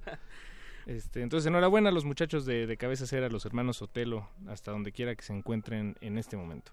Bien, pues ahora sí, a lo que nos truje Chencha, Paquito. Así es, vamos a dar inicio a la disección habitual de este espacio y esta noche escogimos como a víctima. Mira esa risa nerviosa de nuestra invitada. Paco, ¿por qué tienes un bisturí en la mano? Ah, no, no, nada más. Es, mi pluma, pluma bisturí. Ah, bien, bien. Para anotar o cortar, depende. Bienvenida, Mabe Frati. ¿Cómo estás, Mabe? Bien, ¿y ustedes? Muy bien, Mabe. Todo bien. qué bueno, qué bueno. Verdadero privilegio tenerte aquí en, en estas, pues en estas frecuencias. pues gracias a ustedes por invitar gracias a ti, Mabe. Eh, pues permítanme dar, dar inicio. Mabe, tú eh, tocas el cello, eh, eres cantante, eres compositora. Sí. hasta donde sabemos, naufragas los, los mundos de, pues de la música llamada música experimental, aunque todos experimentan con cosas distintas en, el género. eres de la ciudad de Guatemala y radicas aquí hace un par de años. Así es. ¿Todo eso es correcto? ¿Es correcto? Es correcto. Lo de música experimental sigue siendo como una cuestión, ¿no? Como, como que normalmente siento que fluctúo entre... Ajá, como que hay, hay extremos muy extremos de la música experimental que yo no toco. Como que yo como que estoy un, como que un poco más... Em, como que en lo, tolerable y lo muy experimental como que estoy fluctuando e, entre, en, un, en el lado del espectro del experimental pero no tan lejos, ¿no? Como, Sí, sí, sí, exacto, porque hay, hay música, eh, como dices, o bueno, como decimos, experimental que, que, que, tal vez la finalidad es la experimentalidad misma, entonces no teme romper barreras o, caer en, en lugares poco comunes. En lugares poco comunes y disonantes, e incluso me atrevería a agregar eh, poco placenteros para el oído, que no los hace, no lo hace mal ni nada, pero al contrario, es muy interesante escuchar bueno, cuando de repente te encuentras eh, frente a frente con, con, esas piezas, ¿no? Sí, de hecho, en el festival Umbral, por ejemplo, que tiene muchísimo de eso, em, había un chavo que hizo, o sea, realmente un experimento, como era un láser que lo que agarraba era como que las ondas, como que, como frecuencias altas y como que, que estaban sucediendo en, en el entorno, ¿no? Entonces era más como ver el experimento mismo de sonoro, no era como activar una experiencia una narrativa o lo que sea. No, un concierto como tal, sino en una experiencia, exacto. Eh, bueno, creo que en, este sentido tu mismo instrumento de base eh, como que lo aterriza un poco, ¿no? El cello. Eh, empecemos por ahí antes de que nos, nos vayamos más por las ramas, que porque bueno, sí, la experimentación es un tema muy, muy amplio, que, que sí lo utilizas con electrónica, con pedales, pero cuéntanos, ¿cómo, cómo fue este, o sea, cuánto llevas tocando el cello? Pues el cello, bueno, yo académicamente estudié ocho años ah, y eh, de música de cámara ajá música ajá de cámara así como muy clásico en Guatemala. en Guatemala con un profesor muy conservador pero muy bueno. Como el de eh, Whiplash es muy extremista. con, el arco no te daban la mano. Sí. no pero sí era así como muy de que te hablaba cuando estabas estudiando algo era como muy de interpretación, así como te hablaba así, el compositor lo escribió en esta época, por lo tanto no lo puedes tocar así porque no existían las herramientas para hacerlo así. Ah, Es como claro, era claro. muy así, ¿no? Eso, eso me recuerda, por ahí hay un ensamble, bueno, o, o no sé cuántos haya, pero, pero sé que existe un, eh, un ensamble que toca música barroca, pero ellos van al grado de hacer los violines y, o sea, los instrumentos con la madera y las técnicas de la época Sí. y em- eh, tratar de emular eh, La eh, época, eh, ¿no? Pues sí, la, la- la época y el momento y Cuerdas de, y el de sonido. tripa de gato. Sí, sí, sí. sí, sí, sí. Y los arcos son diferentes, ¿no? Son como curvados en vez de como ser como... cóncavos, ¿no? En vez de convexos. Ajá, sí, sí, sí, justo. Ajá. justo. Apache. Y ah, ahorita que me está, que estaban hablando de eso, de la interpretación, me acordé, ¿cómo se llama este famoso pianista que, que interpretaba muy bien a Bach? Eh, Glenn Gould, Glenn ajá. Gould. Eh, hay un video bien padre que Leonard Bernstein está como, pues ejemplificando cómo es que que tienes que como conocerla, como dicen ahorita dijeron, el contexto, sí, la hermenéutica de, cualquier pieza, pero que también tienes que saber leer como las frases y los motivos, como es lo que hacía muy bien Glenn Gould, es lo que le chuleaba a Leonard Bernstein, de que él, él era, o sea, no solamente lo sabía tocar a la perfección, sino que sabía darle las intenciones y, y que es eso, es como ir conociendo las, las partes y de que es en la abstracción cómo está comunicando las piezas. Y digo, bueno, Bach está bastante Sí, complicadito. no, sí. Sí, y como él como intérprete, o sea, chance lo que hace un intérprete es eso justo, ¿no? Como cómo es que Cómo le le das pone su salecita y su pimientita. Fue como Glenn Gould como hasta cantaba mientras tocaba, como que hacía Hace unos sonidos bien padres. Wow. Y Sí. pues ese, ese, ese mundo, bueno, más bien en, en el mundo de la, de la academia, de, de la música de cámara, se, se da mucho eso, ¿no? No digo que en todas las academias, ni, ni que todos los músicos ni intérpretes eh, estén en, en esa misma sintonía, pero sí hay una, un sentido de, pues más conservador, ¿no? O de, de, de el modo y la forma y, y el, La técnica. la Sí. técnica y el respeto a todo aquello. Este, entonces dar, bueno, ya tal vez me estoy adelantando, pero pasar de eso a, a un contexto más experimental en la música eh, so- sonaría muy lejano o eso parecería pero en realidad muchos músicos lo hacen no este bueno digo po- por ejemplo y Sí. ya eh, este pi- pienso en John Cage no y o en Ligeti o en bueno en, en músicos que si bien sí estudiaron música de cámara eh, en los- sus contextos es- es- ex- exploraron esta llamada música experimental no a través de, Sí, de las como- ideas y los conceptos Ajá, como hay una hay una transición que chance también era por entornos, ¿no? Como por ejemplo Y tecnología, ¿no? También tiene que ver Ajá, mucho. Es cierto, es cierto, como, Ujú. como contexto de John Cage, pues pudo estar en contacto con no solo artistas sonoros, sino que también como artistas visuales, ¿no? Ujú, y ujú. como la idea era justo romper, o sea, la idea de esos colectivos era romper con lo establecido y Claro. como que era una ideología ya. Entonces como, sí, en Guatemala pues es muy... en Guatemala hay un hay un hay un músico que como que recientemente em, tomó mucha atención Ujú. em, Joaquín Orellana se llama y el el chavo eh, bueno el chavo ya señor ya tiene como 80 y algo años sí, el chavo. eh, pero él como que sí rompió muchos estigmas en como que cómo es que se hace música en Guatemala y Yeah. y mm, hacía bueno hace instrumentos y mm, llevó a la sala más grande del teatro más grande de Guatemala lo llenó para que la gente escuchara música muy rara no que era justo inclusive creo que era muy acorde a lo que se estaba haciendo en la época de John Cage como que como pero en ujú. ese microcontexto, ¿no? Pero siempre es que siempre está pasando esa esa lucha, ¿no? Ese estira y el afloje entre lo, lo, lo técnico y lo que, que otras tecnologías te permiten hacer más cosas, ¿no? O, o- o menos, ¿sabes? Es- es Sí, así. y la- las reglas de, de composición, ¿no? Digo que no hay una, pero, pero lo, lo que se considera... Eh, estaba platicando con Ricardo Pineda, Pi- Pinena hace unos momentos. Ellos van a estar hablando en Glaciares de, sobre música y el error, entonces no les voy a arrebatar el tema demasiado, aunque me encantaría.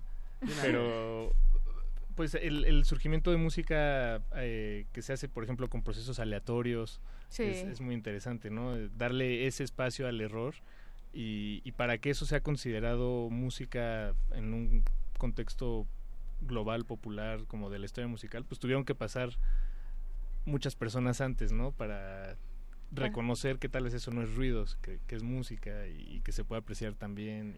sí, como hubo muchísima filosofía, ¿no? Como mucha explicación por detrás, así como... Teórica. ¿Por qué, ajá, por qué esto no es ruido? ¿Por qué esto no es ruido? ¿Por qué, o por qué sí es ruido, ¿no? exacto. Mabe, entonces tú ocho años estudiando el cello mm. en Guatemala y... Las partituras, las posiciones, los modos. ¿Qué te, qué, te, ¿Qué te llamó de México para decir, bueno, voy a guardar mi cello en el estuche y vámonos? Pues tuve la suerte, o sea, y eso sí fue muy de... Azaroso. azaroso, como de que me, me escribieron una vez para hacer un, tipo de residencia acá. Eh, lo organizaba el Goethe, Goethe. El Goethe Institute. y conocí ahí a Julián Bonecki, que es un... Ah, bien. Es súper chido, sí.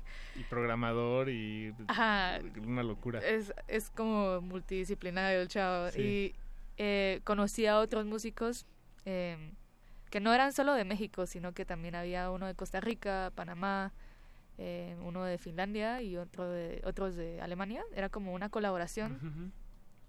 Y pues a la hora de acercarme con esta comunidad, ahí fue donde dije, ah, qué chido, yo quisiera estar en una ciudad donde pasaran cosas que me hagan como sentirme así emocionada. Está pasando algo. y pasaron dos años y me vine. O sea, como que me gustó mucho aquí. Sí. Ah, sí. Bien, sí pues Mabe, creo que es, es momento de, darle una experiencia sonora a nuestra audiencia. Para que vean en, en, qué se resuelve, en dónde desemboca eh, pues lo que has venido haciendo. Sacaste un EP el, a finales del año pasado. No, a mediados. Mediados. Agosto, septiembre. Eh, segunda mitad. Segunda mitad del 2018. Tercer cuarto. Que se llama Aprendiendo a Hablar. Son cuatro temas. Eh, se los recomendamos mucho. Eh, pues hay que escuchar algo y ahorita seguimos platicando más sobre pues otros artistas que has conocido acá en la Ciudad de México y ahorita vemos que sale, pero pues escuchemos. Eh, yo, yo quisiera así preguntarte algo, Mabe. ¿Te gustaría que empezáramos por el tema, el primero? del que abre el, el EP o nos salta eh, el que tú quieras elijan ustedes sí, sí elijan ustedes Bueno, pues entonces. Sí, el primero, ¿no? Sí. Bueno, a mí me gusta mucho la de la, la 3. Va, ya que nos están dando a escoger. Íbamos escuchando algo optimista, Así se llama. Entonces, pues escuchemos, íbamos escuchando algo optimista de Mave Frati y regresamos aquí a Cultivo de Ejercios. Cultivo, cultivo de Ejercios.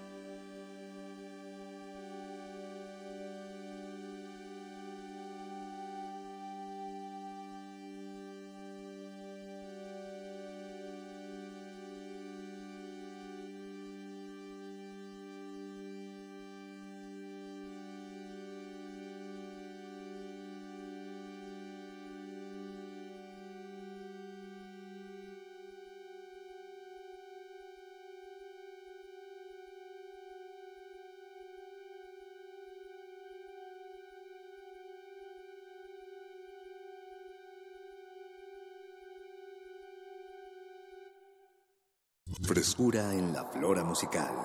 Cultivo de Jercias.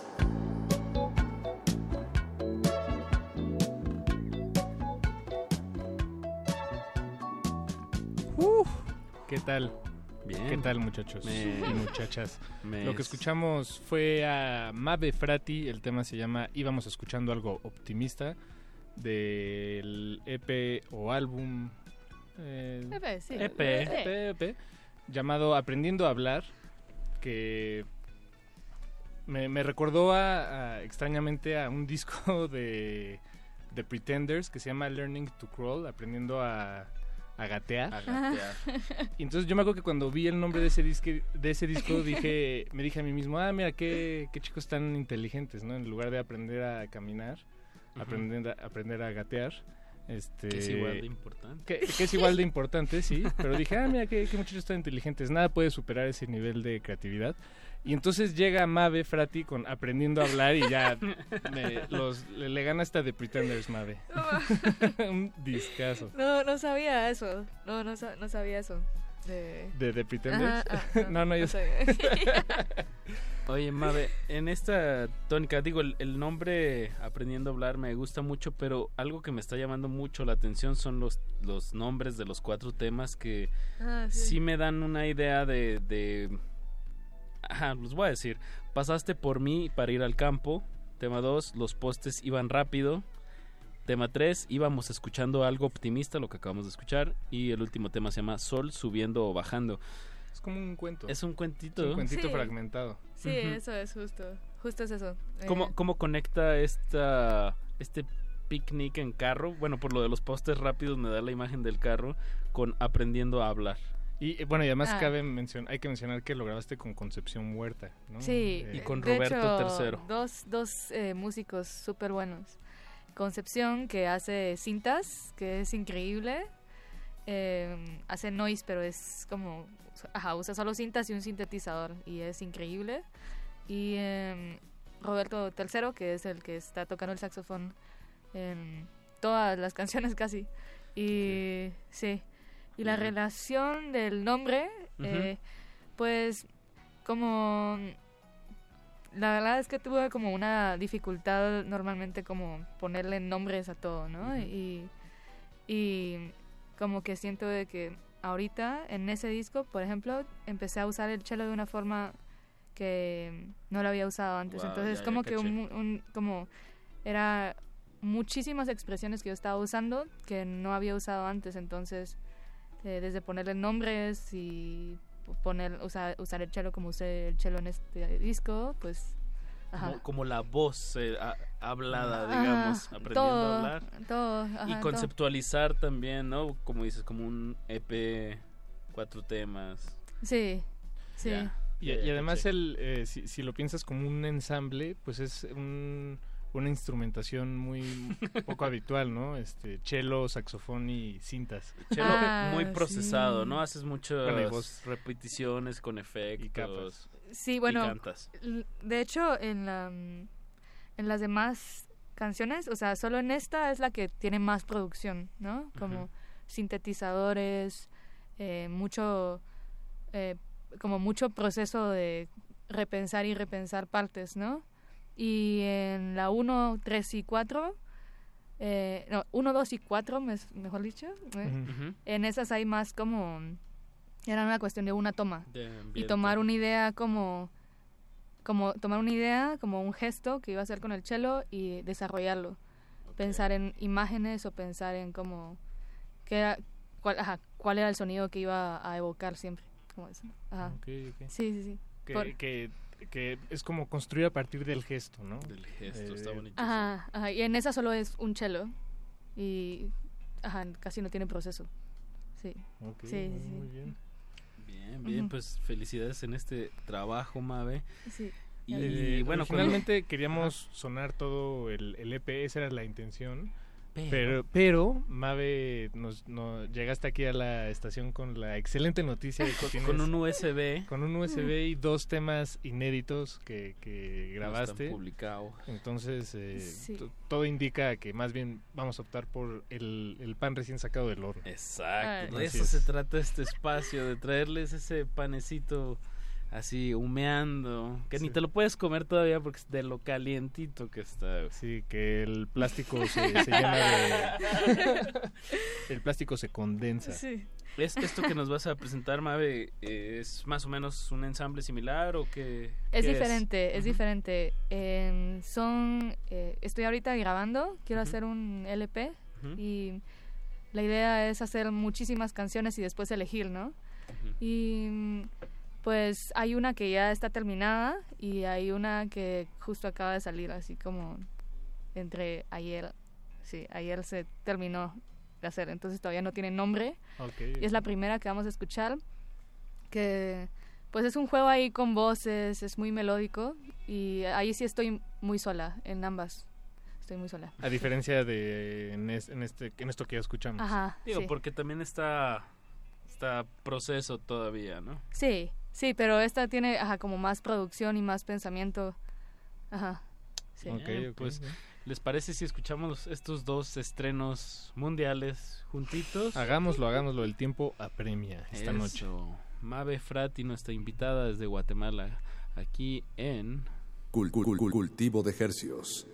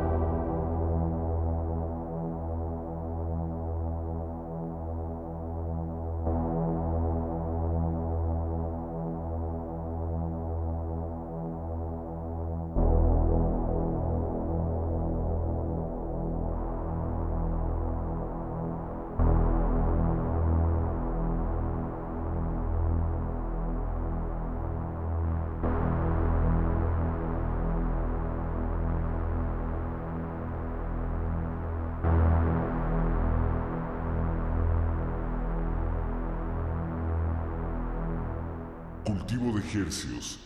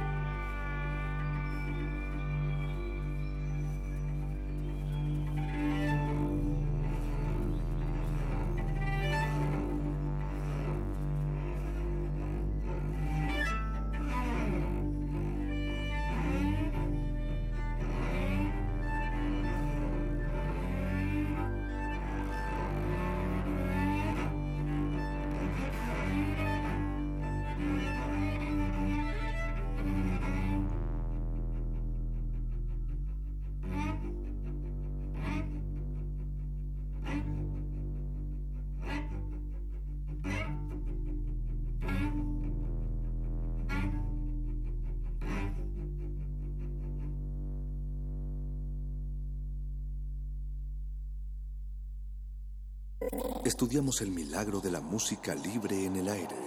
Cultivo de Jercias.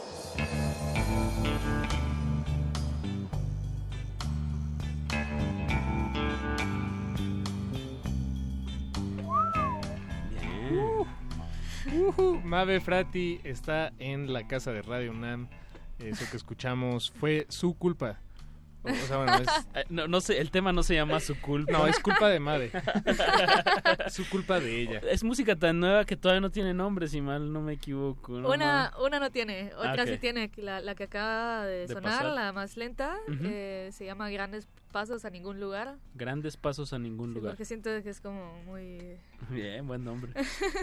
¿Y, cómo, cómo llegas a esos sonidos, Mave? Es decir, eh, en- entras al estudio, tienes tu cello, tienes micrófonos, pero, Sí. pero ya el, el proceso o incluso lo, lo que, lo que metes al estudio desde antes, eh, tus ideas, eh, ¿cómo, ¿cómo lo trabajas? todo esto? Eh, bueno, mi estudio está en mi cuarto, entonces es como que... Yo también estaba pensando. Sí, claro, claro. Pero, una interfaz, una computadora y un Ajá. micrófono. Es decir, eh, te, te grabas y, y más bien ya la parte de la composición es ya con lo grabado o... o- bueno, no sé, varía, varía, varía. Como hay unas que son más diseñadas, así como tratando de pensar en el futuro, o sea, componiendo. Y hay otras sea, que más son estructura, más de- ajá, más pensando el tiempo, el extracto del tiempo, ¿no? Ajá, ajá. Por ejemplo, en esta última, em, como afiné el cello de una forma, dije, bueno, voy a hacer algo que va a ser, quiero hacer un drone, ¿no? Y sí, como que quiero que tenga muchas, como que sonidos, como, como crujidos y que sea, pero que nunca deje de ser algo muy plano. Y después de eso como que ya iba imaginando por adelante. O sea, con- teniendo esa base como ya puedes empezar a ver a futuro con más claridad, ¿no? Teniendo algo, ajá, como una base, ¿no? Sí, una Una base, o base. digamos, una regla, ¿no? Pero tam- también puedes ponerlo así, ¿no? Ajá. Que no una deje de sonar que ese no deje de instrumento. sonar, Sí. Y, y sobre eso construyes. Ajá, justo. Y sobre esos justo. gestos, me encantó como lo dijiste en el bloque anterior, como un, un gesto puede ser un, o sea, un catalizador. O, o el motivo de que Ajá. le da como una cierta línea que puede, que puede ser, percu- casi siempre es percusiva, ¿no? Los motivos, ¿no? O sea, como un cierto golpeteo, aunque sea accidental, si lo, si lo haces a propósito, pues se vuelve como un motivo de la canción. Sí, sí. Muy bien, me- muy bien. Piensa, a, a veces ta- también piensas en, en en armonía, en este, es- bueno, es decir, co- como como Tu con la escuela formación, tradicional, ajá, tu exacto, como formación. tu formación. Y así como de- decir así como aquí le voy a poner una quinta o algo Exacto, así. sí, Ah, sí, sí. No, güey. no, no va güey, por ahí, ¿no? Sí, pudiste desaprender eso de alguna manera. Sí, sí, como eh, ajá, se, se me hace más más bonito cuando el sonido solo viene a tu cabeza y dices, ah, bueno, voy a buscar ese sonido que está en mi cabeza y lo voy a tocar así. Eso. Se me hace. Le, acabo de dar like a, a tu página eh, Mave Frati con Ajá. doble T y dice record label, o sea, la, la disquera dice bajo presión records. Se llama. increíble. Sí, sí, sí. Es una, es una de Guatemala, que es como la casa de mucha banda de allá. Ok. Eh, es como muy... Es, tiene de todo, de hecho. Ya. Y em, pues le empezó un chavo que tenía como su banda así de... Para entonces era punk y eh, como que se volvió casa de... ajá, De mucha gente que está haciendo Raperos, folk, de todo, sí, de todo. Ok, Eh, ok. O sea, Sí, sí, pues- sí hay con queso en Guatemala, entonces. Sí hay, sí hay escena, pues. o sea, sí hay mucha, lo dije ya muy... Sí hay con queso. Sí hay con queso. O sea, en todos lados, pero... Pues eh, contextualizándolo aquí como el con queso, eh, ¿qué, qué artistas, eh, con qué artistas has estado colaborando Escuchando. acá y escuchando acá en la Ciudad de México? O en, o en el mundo. Ah, en el mundo. Eh, Bueno. Digamos, es una pregunta y la puedes contestar como quieras. Ah, bueno, ah, sí, sí, sí. Eh, bueno, acá, acá, eh, em, pues, he estado colaborando con un grupo de chicas, Camil Mandoki, Gibrana Cervantes, Cervantes y Concepción Huerta. Em, también este, he estado colaborando con eh, Gibran Andrade, que es un baterista súper chido, que hace free jazz, pero es como también toca en bandas de punk. Es súper una locura, es una locura. Y con, con él y con Alina Maldonado tenemos un trío. Y... ¿Qué más? Bueno, toco con una chava que se llama Carmen Ruiz, que es más como... como más cancionera. Ajá, cancionera. Ah, ajá. Ella nos acompañó aquí hace no, no tanto, no me acuerdo cuándo fue. Ah. Pero no, no sabía que estaban tocando juntas. Tocamos juntas, sí, sí, toco con ella. Eh, va a sacar un disco también pronto. Y.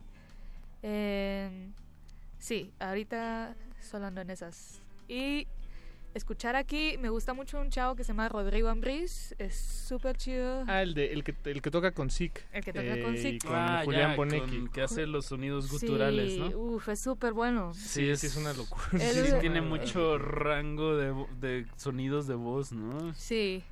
El Nika Milano es súper buena también. Uy, Sí, ella de hace como- sintes, ¿no? Ajá, sintes Y- modulares, pero muy drone también. Ella es Y súper también buena. hace videosíntesis muy interesante. Ay, eso es increíble. Le hice un video ahorita a Exploded View. Ujú. eh, y ¿Ya está- salió? Ya salió el Ah, no video. lo he visto. Está súper bonito. Justo, es análogo, ¿no? Como que... Ujú, ujú. Súper... Ah, bien, pues buena recomendación ahí. Ya me dieron ganas de ver ese video. de Exploded View. Pues ya se nos, Se nos está acaba el el, tiempo. el tiempo de esta emisión 9. Ok. Entonces queríamos despedirla con una recomendación que, que, que tú le quisieras dar al auditorio, un algo sí. musical que tal vez no sea tuyo, pero algo que traes ahí en mente. Pues se me ocurre eh, la primera canción de un disco que se llama Stadium de Eli Kessler, que es un percusionista, bueno, es baterista. ¿Eric? Eli, Eli, E-L-I, espacio K-E-S-Z, Kessler, ajá. Ujú. Eh, él hace como instalaciones también eh, y el, el- sonoro. ajá, y el set que tiene ahorita de batería como que tiene conectado a ciertos pads o algo en la computadora que resuenan con la batería y suena increíble, es increíble. Oh, Sí, suena sí, muy, muy bien. sí. Bien. Pues Pues para alcanzar a eso. escuchar lo más que podamos de la recomendación de Mave Frati, nomás quiero cerrar este, quiero hacer el anuncio. Tienes una presentación el 31 de enero, Sí. que es el próximo jueves en Terminal Club Antisocial. eh, con White Visitation, Faedra, Alo, Mave Frati, DGA. Y esto es en la calle de Bolívar número 20. Sí, Ahí está el anuncio. Muchas gracias, Mave, por, por acompañarnos. a ustedes. Gracias, Mave. Pues enhorabuena. Vámonos. Los con- dejamos con los glaciares que esta noche la van a regar. No hay por error. la FM. Espero que haya un sample por ahí de, de MC Dinero. Nos despedimos. Muchísimas gracias a Mave Frati. Esto fue Cultivo de Hercios. No le cambie de veras hasta las 11. Que la, la glaciares. Adiós. Cultivo de Hercios.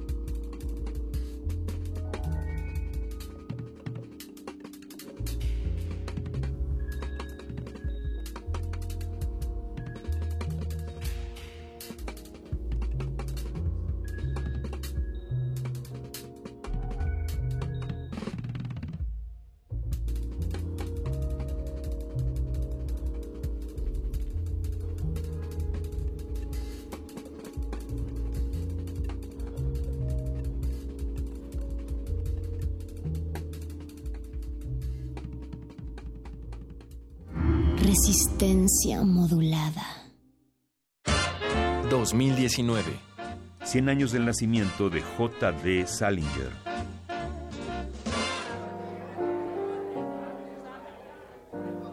Vente con nosotros, Holden. Dijo Lillian. Tráete tu vaso. Me iba en este momento. Le dije. He quedado con un amigo. Está bien, desagradecido. Como tú quieras. Cuando veas a tu hermano, dile que le odio. Al final se fue. El oficial de Marina y yo nos dijimos que estábamos encantados de habernos conocido, que es una cosa que me fastidia muchísimo. Me paso el día entero diciendo que estoy encantado de haberlas conocido a personas que me importan un comino. Pero supongo que si uno quiere seguir viviendo, tiene que decir tonterías de esas. El guardián entre el centeno. Fragmento.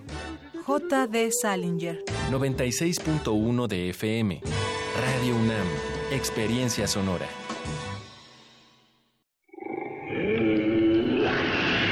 En la UNAM se escriben historias de éxito.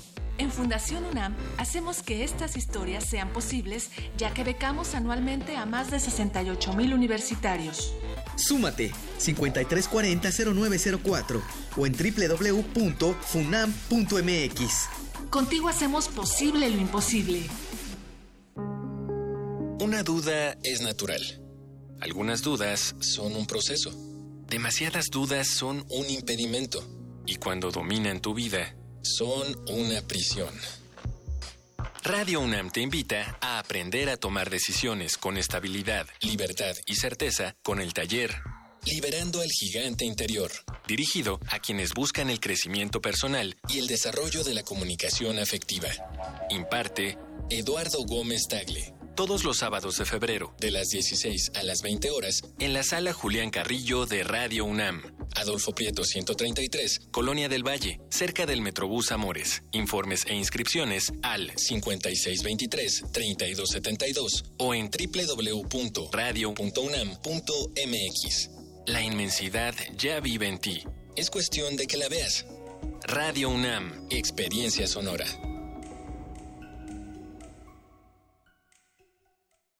Resistencia modulada.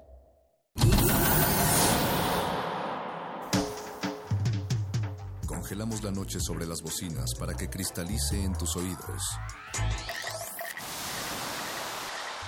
Fractalizamos los sonidos para tender puentes imaginarios. Glaciares. Túneles infinitos para el fin del mundo. Abuelita, soy su nieto. Nothing can stop me, abuela. One day I'll have to put it all alone at the beginning of. Glaciares. With a long piece of black least they'll see the black.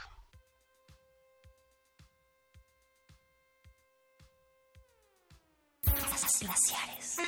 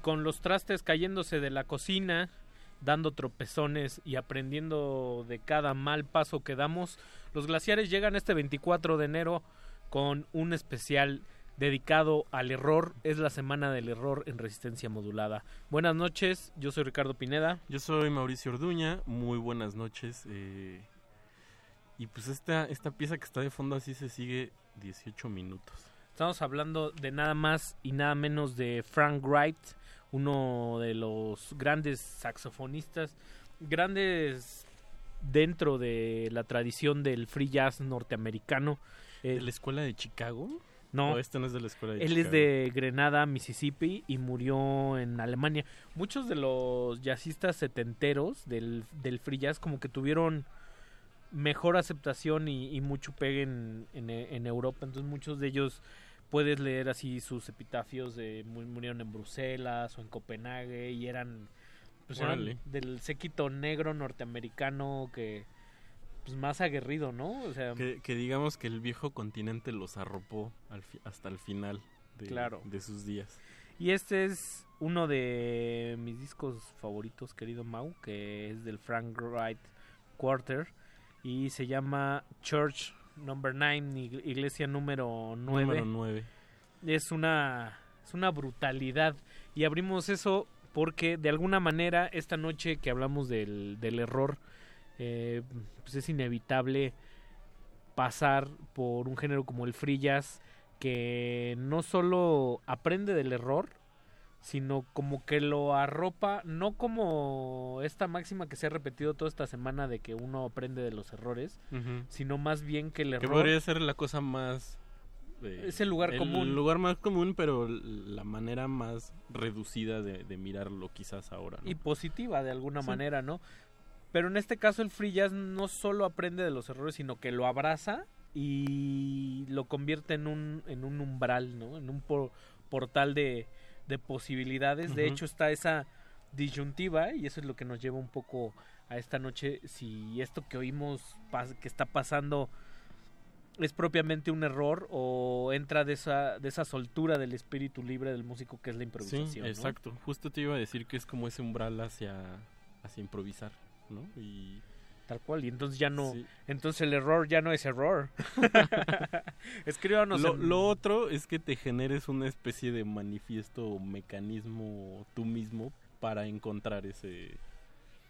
Para, para llegar a ese lugar que podría ser lo inesperado o que alguien pudiera considerar error, ¿no? Pues vamos a tocar muchos de, de esos temas también. eh, ya antes de los 70, este disco es de 1971. Ya antes el jazz había pasado por ahí. Y ya antes la música experimental ya estaba dando sus primeros pininos. Y la música concreta, o lo que John Cage llamaba la música indeterminista, donde están elementos como lo aleatorio. Lo aleatorio que es lo principal. Pero El digamos, azar, el azar. También, Pero que también es una gran puerta para encontrar eso que se le podría llamar error. pero digamos que sí hay una tradición o una escuela donde antes de eso todo, todos estos elementos que mencionas Mauricio eran considerados como un error y entonces la música estaba como inmersa en una caja de precisión como las matemáticas ¿no? Exacto. no permitía Digamos, digámosle academia a esa caja. no permitía la fisura ¿no? Exacto. los accidentes felices como dijera Bob Ross Claro. O la fisura, como dijera tu tío del este. Y pues vamos a ponernos un poco menos serios, pero igual de erráticos. Y nos vamos un poquito más atrás con el gran Neil Diamond. Neil Diamond de 1968 y está curioso que, que lo digas porque habías dicho que el disco que estamos escuchando, bueno, la pieza que estamos escuchando es del 71, aquí nos vamos dos años Hacia atrás. hacia atrás y esto me parece que es como cachitos de Naked City de John Zorn de repente, ¿no? Por ahí va. Por ahí va. Por ahí va un poco, o de John Oswald también. O de. John Oswald. Eh, en el 67 graba esta canción Neil Diamond. Como por algún error no la mete nunca en ningún álbum. Fue un, un sencillo, un 45 revoluciones. Y se queda ahí como un, como un hit de Neil Diamond, pero nunca pegó de forma bruta. O sea, siempre estuvo como en el número 68 del Billboard, Ajá. algo así. Y casi tres décadas después, casi dos décadas después o un, un poquito más, este grupo de reggae de blancos, que era UB40, UB40. UB40, que cualquiera diría que es un error. Se cuenta que hace un disco de covers y que uno de sus integrantes llega un día pasado de copas y se le cae el, el vino sobre la consola, la arruina toda, entonces UB40 antes de grabar un disco tiene una gran deuda que pagar. Claro. Entonces dicen, güey, pues, ¿por qué no grabamos el cover de Neil Diamond? Pero ellos creían que era de un cantante negro de reggae, no conocían a Neil Diamond.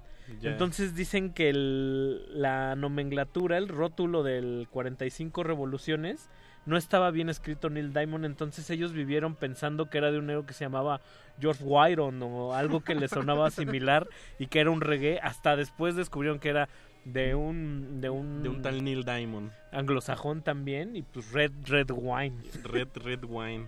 Qué bar... Bueno, y- híjole, bueno. Error tras error. error tras To- error. Como dijéramos por ahí, todo mal. Todo mal. Escríbanos en redes sociales, en Twitter estamos como arroba R modulada. En Facebook estamos como Resistencia Modulada. Escríbanos, eh, pues cuéntenos sus, Sus decir, errores. Cuéntenos sus, Sus errores. errores. Pero pues si quiere, ¿no? Sí. Pablo Extinto no dudaría en hacerlo. Es Yo un todo tipo lo que muy- dijera Pablo Extinto es o un- Ike Tecuani no, no lo veo como error. es- son unas almas transparentes. Uf. Prístinas. Como los angelitos. Pues vámonos con lo que sigue Neil Diamond, Red Wine de 1968 y luego vamos a amarrar con otra cosa y ya regresamos a comentar. Vámonos.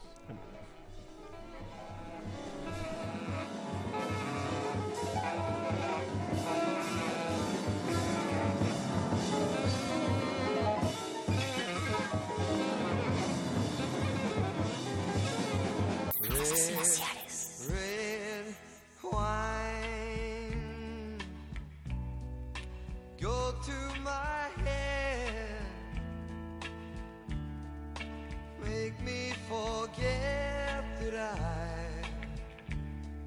still need her so. Red, red wine, it's up to All I can do, I've done, but memories won't go. No memories won't go.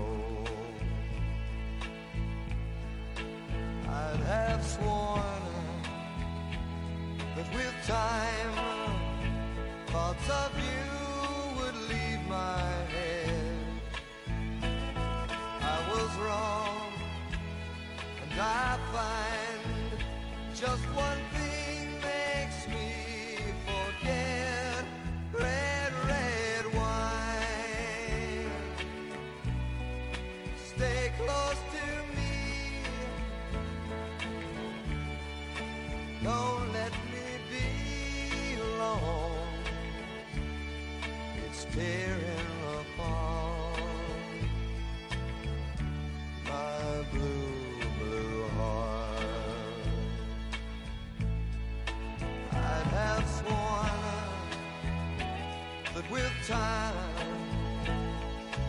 of you would leave my head. I was wrong, and I find just one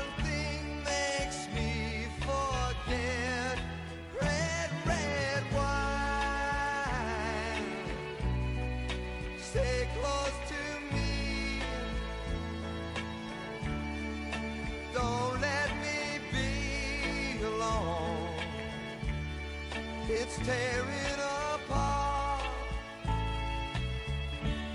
my blue, blue heart.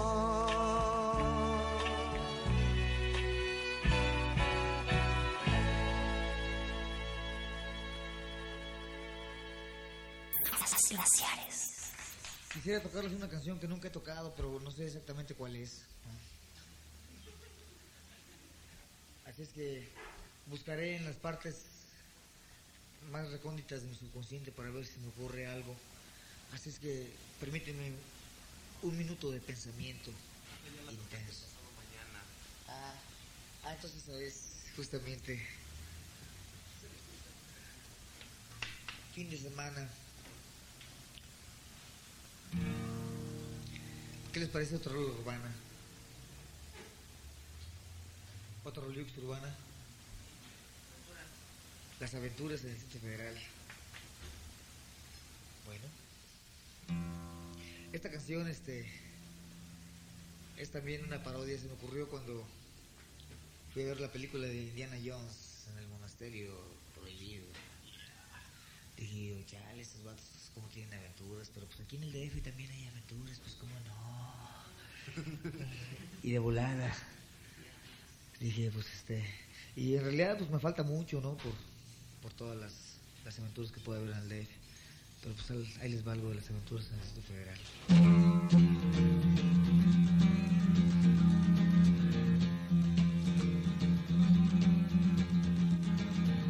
Recuerdo la ocasión que de una alcantarilla salió un dragón. Yo le hablé de su jefa, le aventé una... Ya se me olvidó esa onda. Ah, sí. Es que esta casa no la toco ver. Recuerdo la ocasión que de una alcantarilla salió un dragón. Yo lo escupí tres veces, le hablé de su jefa y le di un pisotón. Él se lanzó furioso tratando de asarme con su hocico de neón. Yo le aventé unos dengues, le metí una zancadilla y le di un pisotón, sí. A la vuelta de la esquina una nube apestosa me atrapó. Era una nube de smog que en un ser odioso se convirtió. Yo estaba sacado de onda, tembloroso y bien confuso. Cuando del miedo un pedote fue lo que Dios me dispuso y del boquete que abrió. Hasta salí hablando en ruso. Sí, aquí en las aventuras, en el Distrito Federal. Ah, en las aventuras, en el Distrito Federal.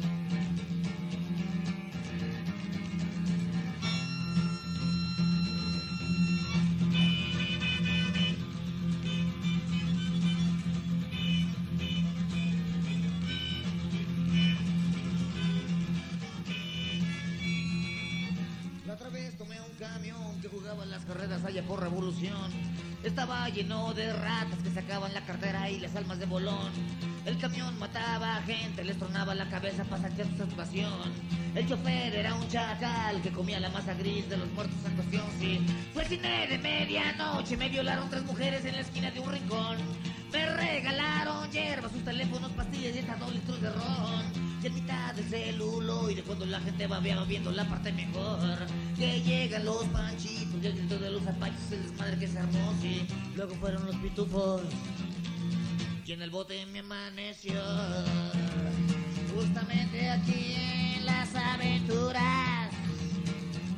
En el Distrito Federal. Si aquí en las aventuras. En el Distrito Federal. Yo mejor me desafano y me voy a Tepoztlán para ser más espiritual. Ahí nos vemos, mi hermano. No sé qué tienen mis ojos que ya veo por animal. Me siento medio loco, paranoia es que soy de supersónico y demás. Luego traigo a tu hermana. Espero que en este iris no te vayas a enojar aquí. En las aventuras. En el Distrito Federal. En las aventuras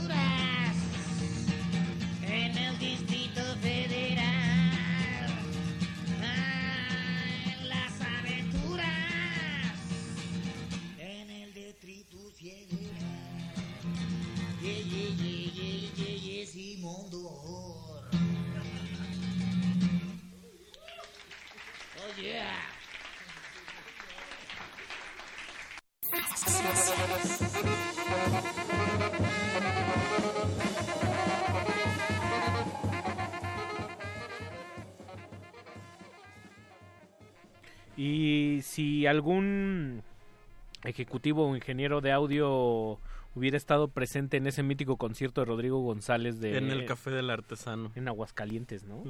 Eh, pues le hubiera dicho, no, pues es un error todo. O sea, po- popeas el micrófono. Iba a decir el nombre de un productor, pero pero mejor no. Popeas el micrófono. Popeas el micro. Como citando a uno de los grandes Apache Raspi, radio en vivo. Radio en vivo. Radio en vivo. Claro. Y pues de alguna manera aquí con el ejemplo de Rodrigo González, el, el error está no solo en la salida en falso y cómo la vuelve a, a retomar que es Me- propiamente un error. Me gusta mucho esa imagen. La de la una, sal- una salida, en falso. Sí. Sí, como- sobre todo se da mucho en el fútbol americano, ¿no? Antes de que empiece la jugada, si alguien se sale de la línea, retrocedes tres yardas. Sí. O no sé cuántas sean ahí, y que te cuani si nos estás escuchando. ¿Y, y cuántas, o, o, por ejemplo en los 400 metros planos o en así, cuántas salidas en falso puedes tener para de, ya mi chavo, estás descalificado? Es toda una ciencia salir en el timing justo. Y, si, y si no, ya te atrasaste millas. Y pues de alguna manera aquí lo que, lo que vemos es que también el error... eh, leía un- hoy en, en la tarde un, un ensayo sobre el error y decía que un vocalista que está todo el tiempo muy bien afinado difícilmente eh, se iba lo ibas a, a poder a poder recordar no o sea como que eran los errores los carraspeos Claro. los falsetes las cosas que no que no lograba o sea por ejemplo tan solo recordemos a a Jimi Hendrix que tenía unas manotas entonces no agarraba como se debía la guitarra y eso le daba su estilo Claro. eso le daba su color De hecho, él era zurdo y en vez de tomar el, el brazo con la mano izquierda, como que volteaba las cuerdas y la agarraba al revés. Entonces era como zurdo al revés. Ajá. Sí, totalmente. O el bajista de Black Sabbath que no tenía las yemas de los dedos y por eso sonaba así. ¿no? Entonces, de alguna manera, en este afán de enaltecer un poco el error propiamente dicho, eh, pues el error te da tu color, te da tu Claro. personalidad, te da Tu to- individualidad, quizás. Sí, tal cual. Y también, también recuerdo, o, o Lemmy tocando eh, la- el bajo como guitarra. También. Lemmy de Motorhead. también, que son como cosas incorrectas que después ya dejan de ser un error. Y hoy me preguntaba, si esos errores felices como lo que sucede durante las grabaciones, decides que al final se quede en el registro, lo desapareces como error al final de cuentas un poco, ¿no? Claro, lo, porque lo- ahí lo está con- borras. porque está controlado. Y, y lo estás contextualizando. Puede Además. ser también, ¿no? Sí, y algo que, que dices de, de esto que, que, que le da humanidad. Una vez invitaste a un escritor, aquí creo que estuvo en playlist, no me acuerdo quién fue, y hablaba de del libro con remiendos, con, con roturas, con, con rasgaduras, y, y justamente decía eso, ¿no? Es que pues así tiene que ser la obra, como como con enmendaduras, con rasgaduras, con cicatrices, ¿por qué? Porque lo hace más humano. Es que de repente La sí- perfección está lejos de De repente también se vuelve muy aburrido si un baterista suena idéntico a otro, ¿no? Claro. Y eso es, y eso es lo padre, que, que The Clash suene de Clash y que muchas bandas quieran imitar de Clash y que nunca vayan a poder sonar así, Claro. siendo humanos y siendo con los errores que tenían, pues lo hace increíble. Pero también digamos que eso no significa que debamos justificar tampoco no hacer las cosas dentro de nuestros propios parámetros, ¿no? Exacto. O sea, es como decía un maestro de literatura que tenía de chico, que decía, bueno, se vale escribir libremente de lo que tú quieras y experimentar, pero los puntos y las comas vamos a ponerlos donde. Hoy el con Para este- entendernos. Hoy con estas nuevas li- licencias de, de lenguaje, y no me refiero solo a lo del lenguaje inclusivo, sino también a, a los emoticones, a, a la escritura sin acentos, o todo esto. Ah, yo pues, hago mucho eso. pero no quizás el sentido deliberado cambie toda la perspectiva, ¿no? Sí. Sí, ¿no? Sí, claro. Es la delgada línea entre Digamos que, que tu voluntad sea clara, ¿no? O sea, que, que la voluntad de hacerlo sea transparente. Vaya. Totalmente. Pues sí, una intención, vaya. Y justo dentro de este parámetro de, de la creación, de la música aleatoria, de, del indeterminismo, del I Ching y de la cosa eh, del azar. También en, a finales de los 80s y principios de los 90 la música electrónica pasaba de, digamos, la asimilación del ambient, que también hemos platicado aquí que nació de un... Pues de, De una- como, como un accidente, ¿no? Sí. De un accidente claro. literal de Brian Eno Sí. y de... Literal porque estaba hospitalizado, ¿no? Claro. No sé qué le había pasado, pero... Y luego de ahí viene pues también un desarrollo importante entre la música experimental, electrónica y el minimalismo.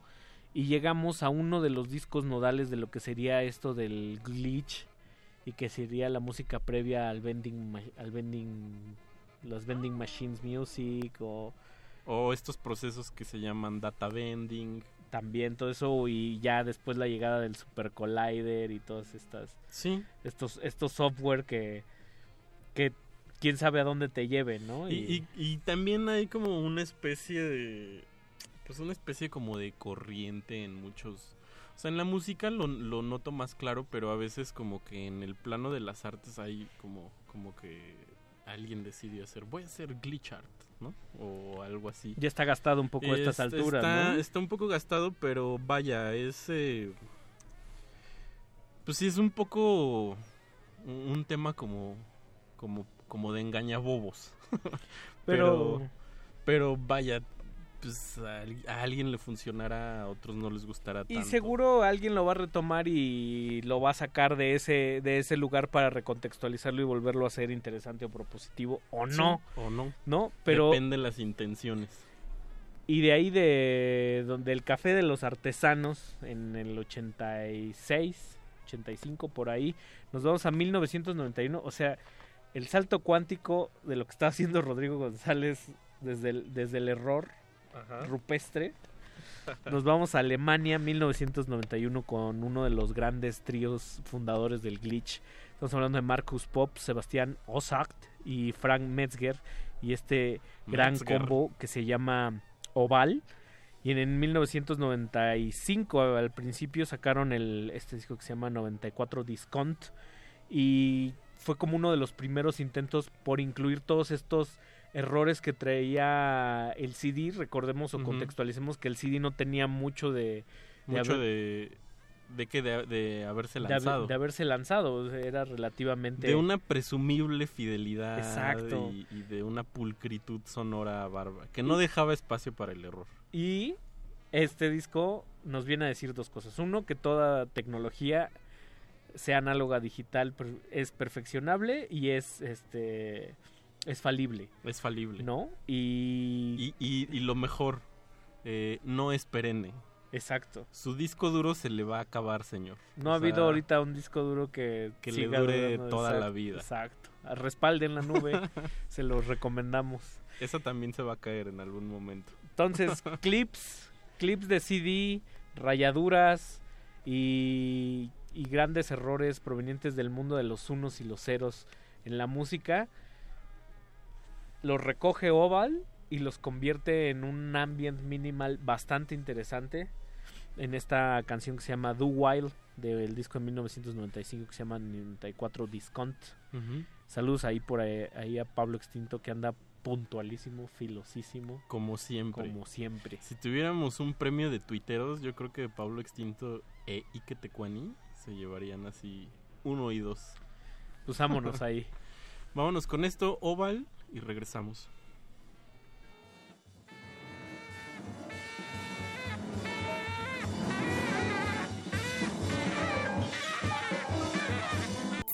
Glaciares.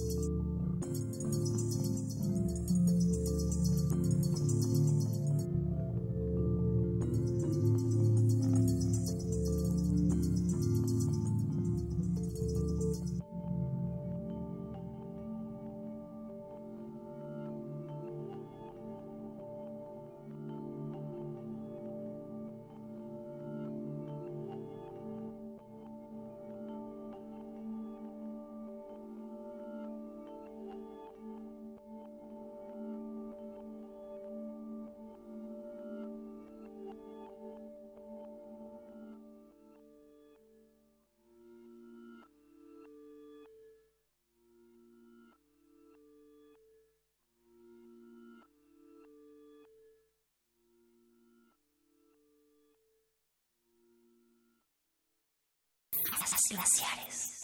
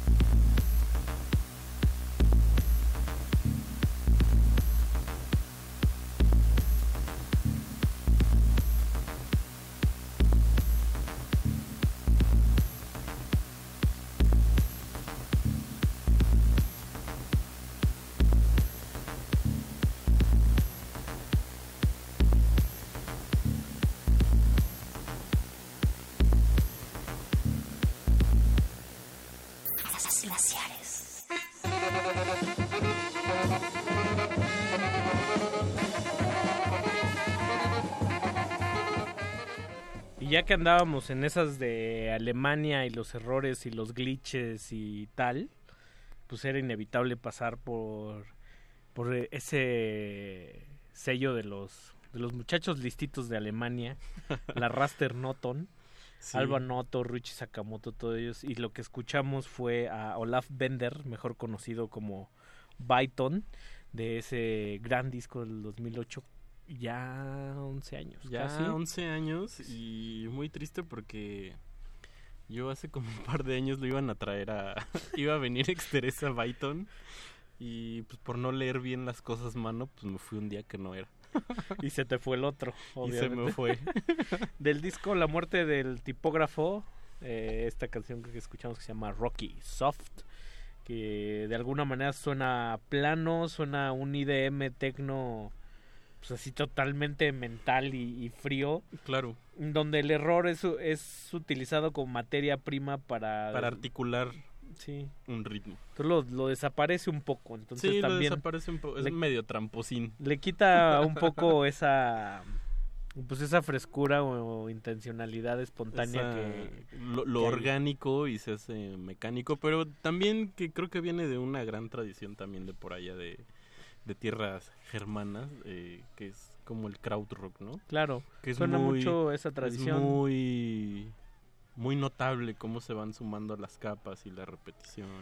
Totalmente. Y saludos por ahí a Alfonso de Alba Arcos que nos dice que la salida en falso es conocida en el fútbol americano como offside y se penaliza con 5 yardas al infractor y nos desea buena noche diciéndonos que todo es un error. Y Pablo Extinto que dice grandes errores traen consigo grandes responsabilidades o cómo vivir en el error sin morir en él. Ándale. Wow. Luego dice que su error de esta noche es abrir otra botella. No, Pablo, todavía mañana hay oficina. Todavía, todavía no es fin de semana, tranquilo, Pablo. Saludos también a Noemí Montes hasta Ecatepec. Muy bien. Está Saludos también a. Cristina Walsh que nos dijo que ya sabía de qué productor hablábamos, entonces todo bien. No hay error. No, hay, er- no hay error. No hay error, dijera nuestro amigo de Dinero Dinero. Exacto, no hay error. Y pues estamos llegando a la parte final. La verdad no estamos llegando a la parte final, pero... No, no nos- estamos llegando a la parte final porque les vamos a dejar un tran, un macanazo. Dos macanazos. Dos macanazos. Dos macanazos. Vamos a hablar de que también el error, de alguna manera, es el punto de partida de algunos géneros musicales. Por ejemplo, esta idea de error en la música y en el mismo rock que ya propiamente para los puristas de la música clásica era un error en sí. Y pues de ahí sale el, nace el punk, ¿no? O sea, como Sí. toda, toda la actitud. Lo que no se debe hacer en, ¿no? O- Exacto. También hay algo muy bonito en, en el tema de la danza. Yvonne Reiner, que es como una coreógrafa por ahí de los años de Fluxus, se aventó un manifiesto del no, que era más bien como una cosa contra la academia eh, en términos de danza.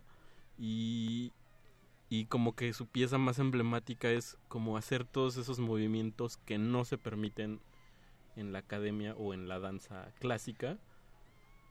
Y digamos que quedó ahí un dispositivo de, eh, de, de producción o creativo, como le quieran decir, que, que justo aprovecha lo que no se debe hacer, como el error también de alguna manera, según la academia, Como que para par- articular un, un manifiesto, ¿no? parte del lado B Exacto. de la corrección, ¿no? Sí. De algún pues dense la oportunidad de cometer errores y de a partir de ahí generar un lenguaje propio, su su persona yo digo que se van a sentir mejor, ¿no? Claro, acéptenlos, Sí, yo- abrácenlos. Yo, conozco mis errores, los abrazo, mis muletillas, sé de dónde, entonces Sabes también de dónde cojeas. entonces eso también levanta, prende el foco para que estés totalmente consciente que ahí viene, ahí Sí, viene. sí.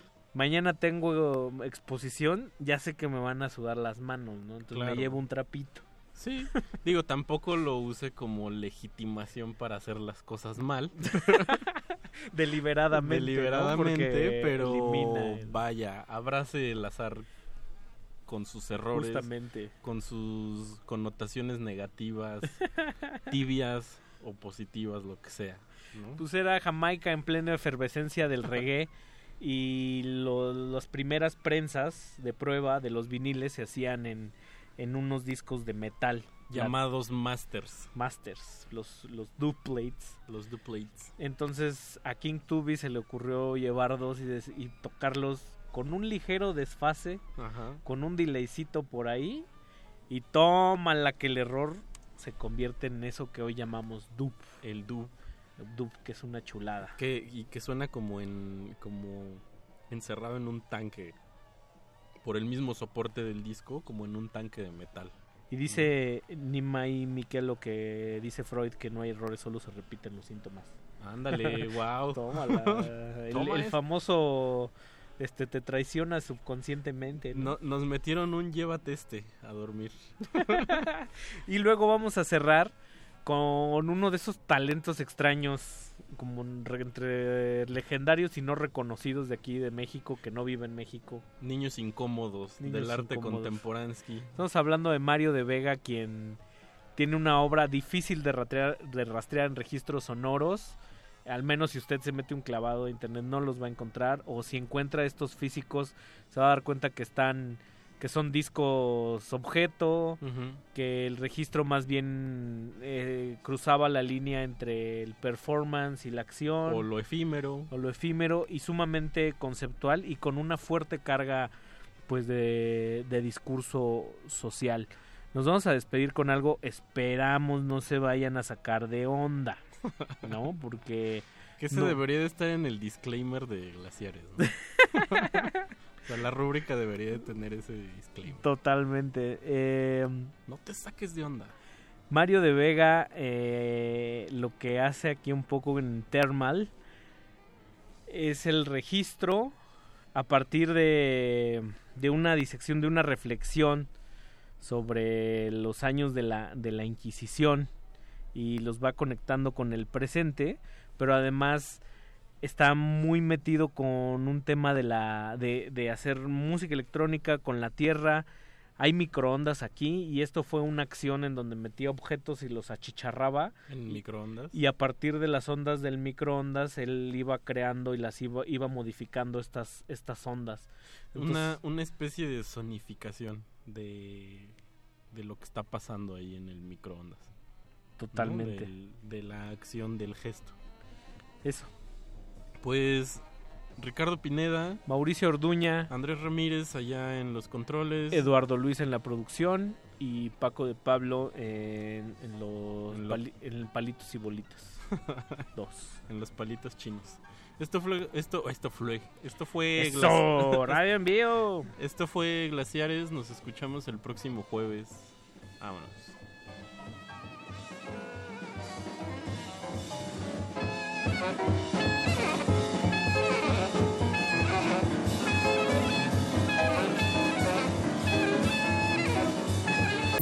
Essentiel.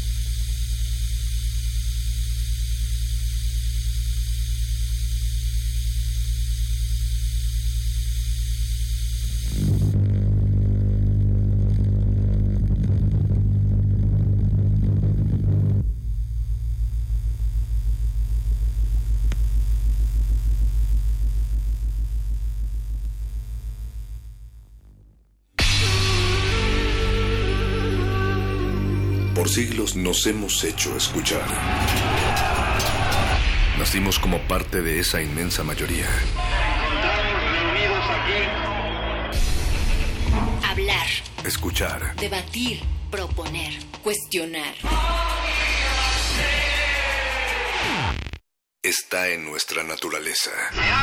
Instrumentos de conciencia de nuestro pueblo. Usamos el sonido porque atraviesa obstáculos. Muros, fronteras. Nosotros somos la resistencia.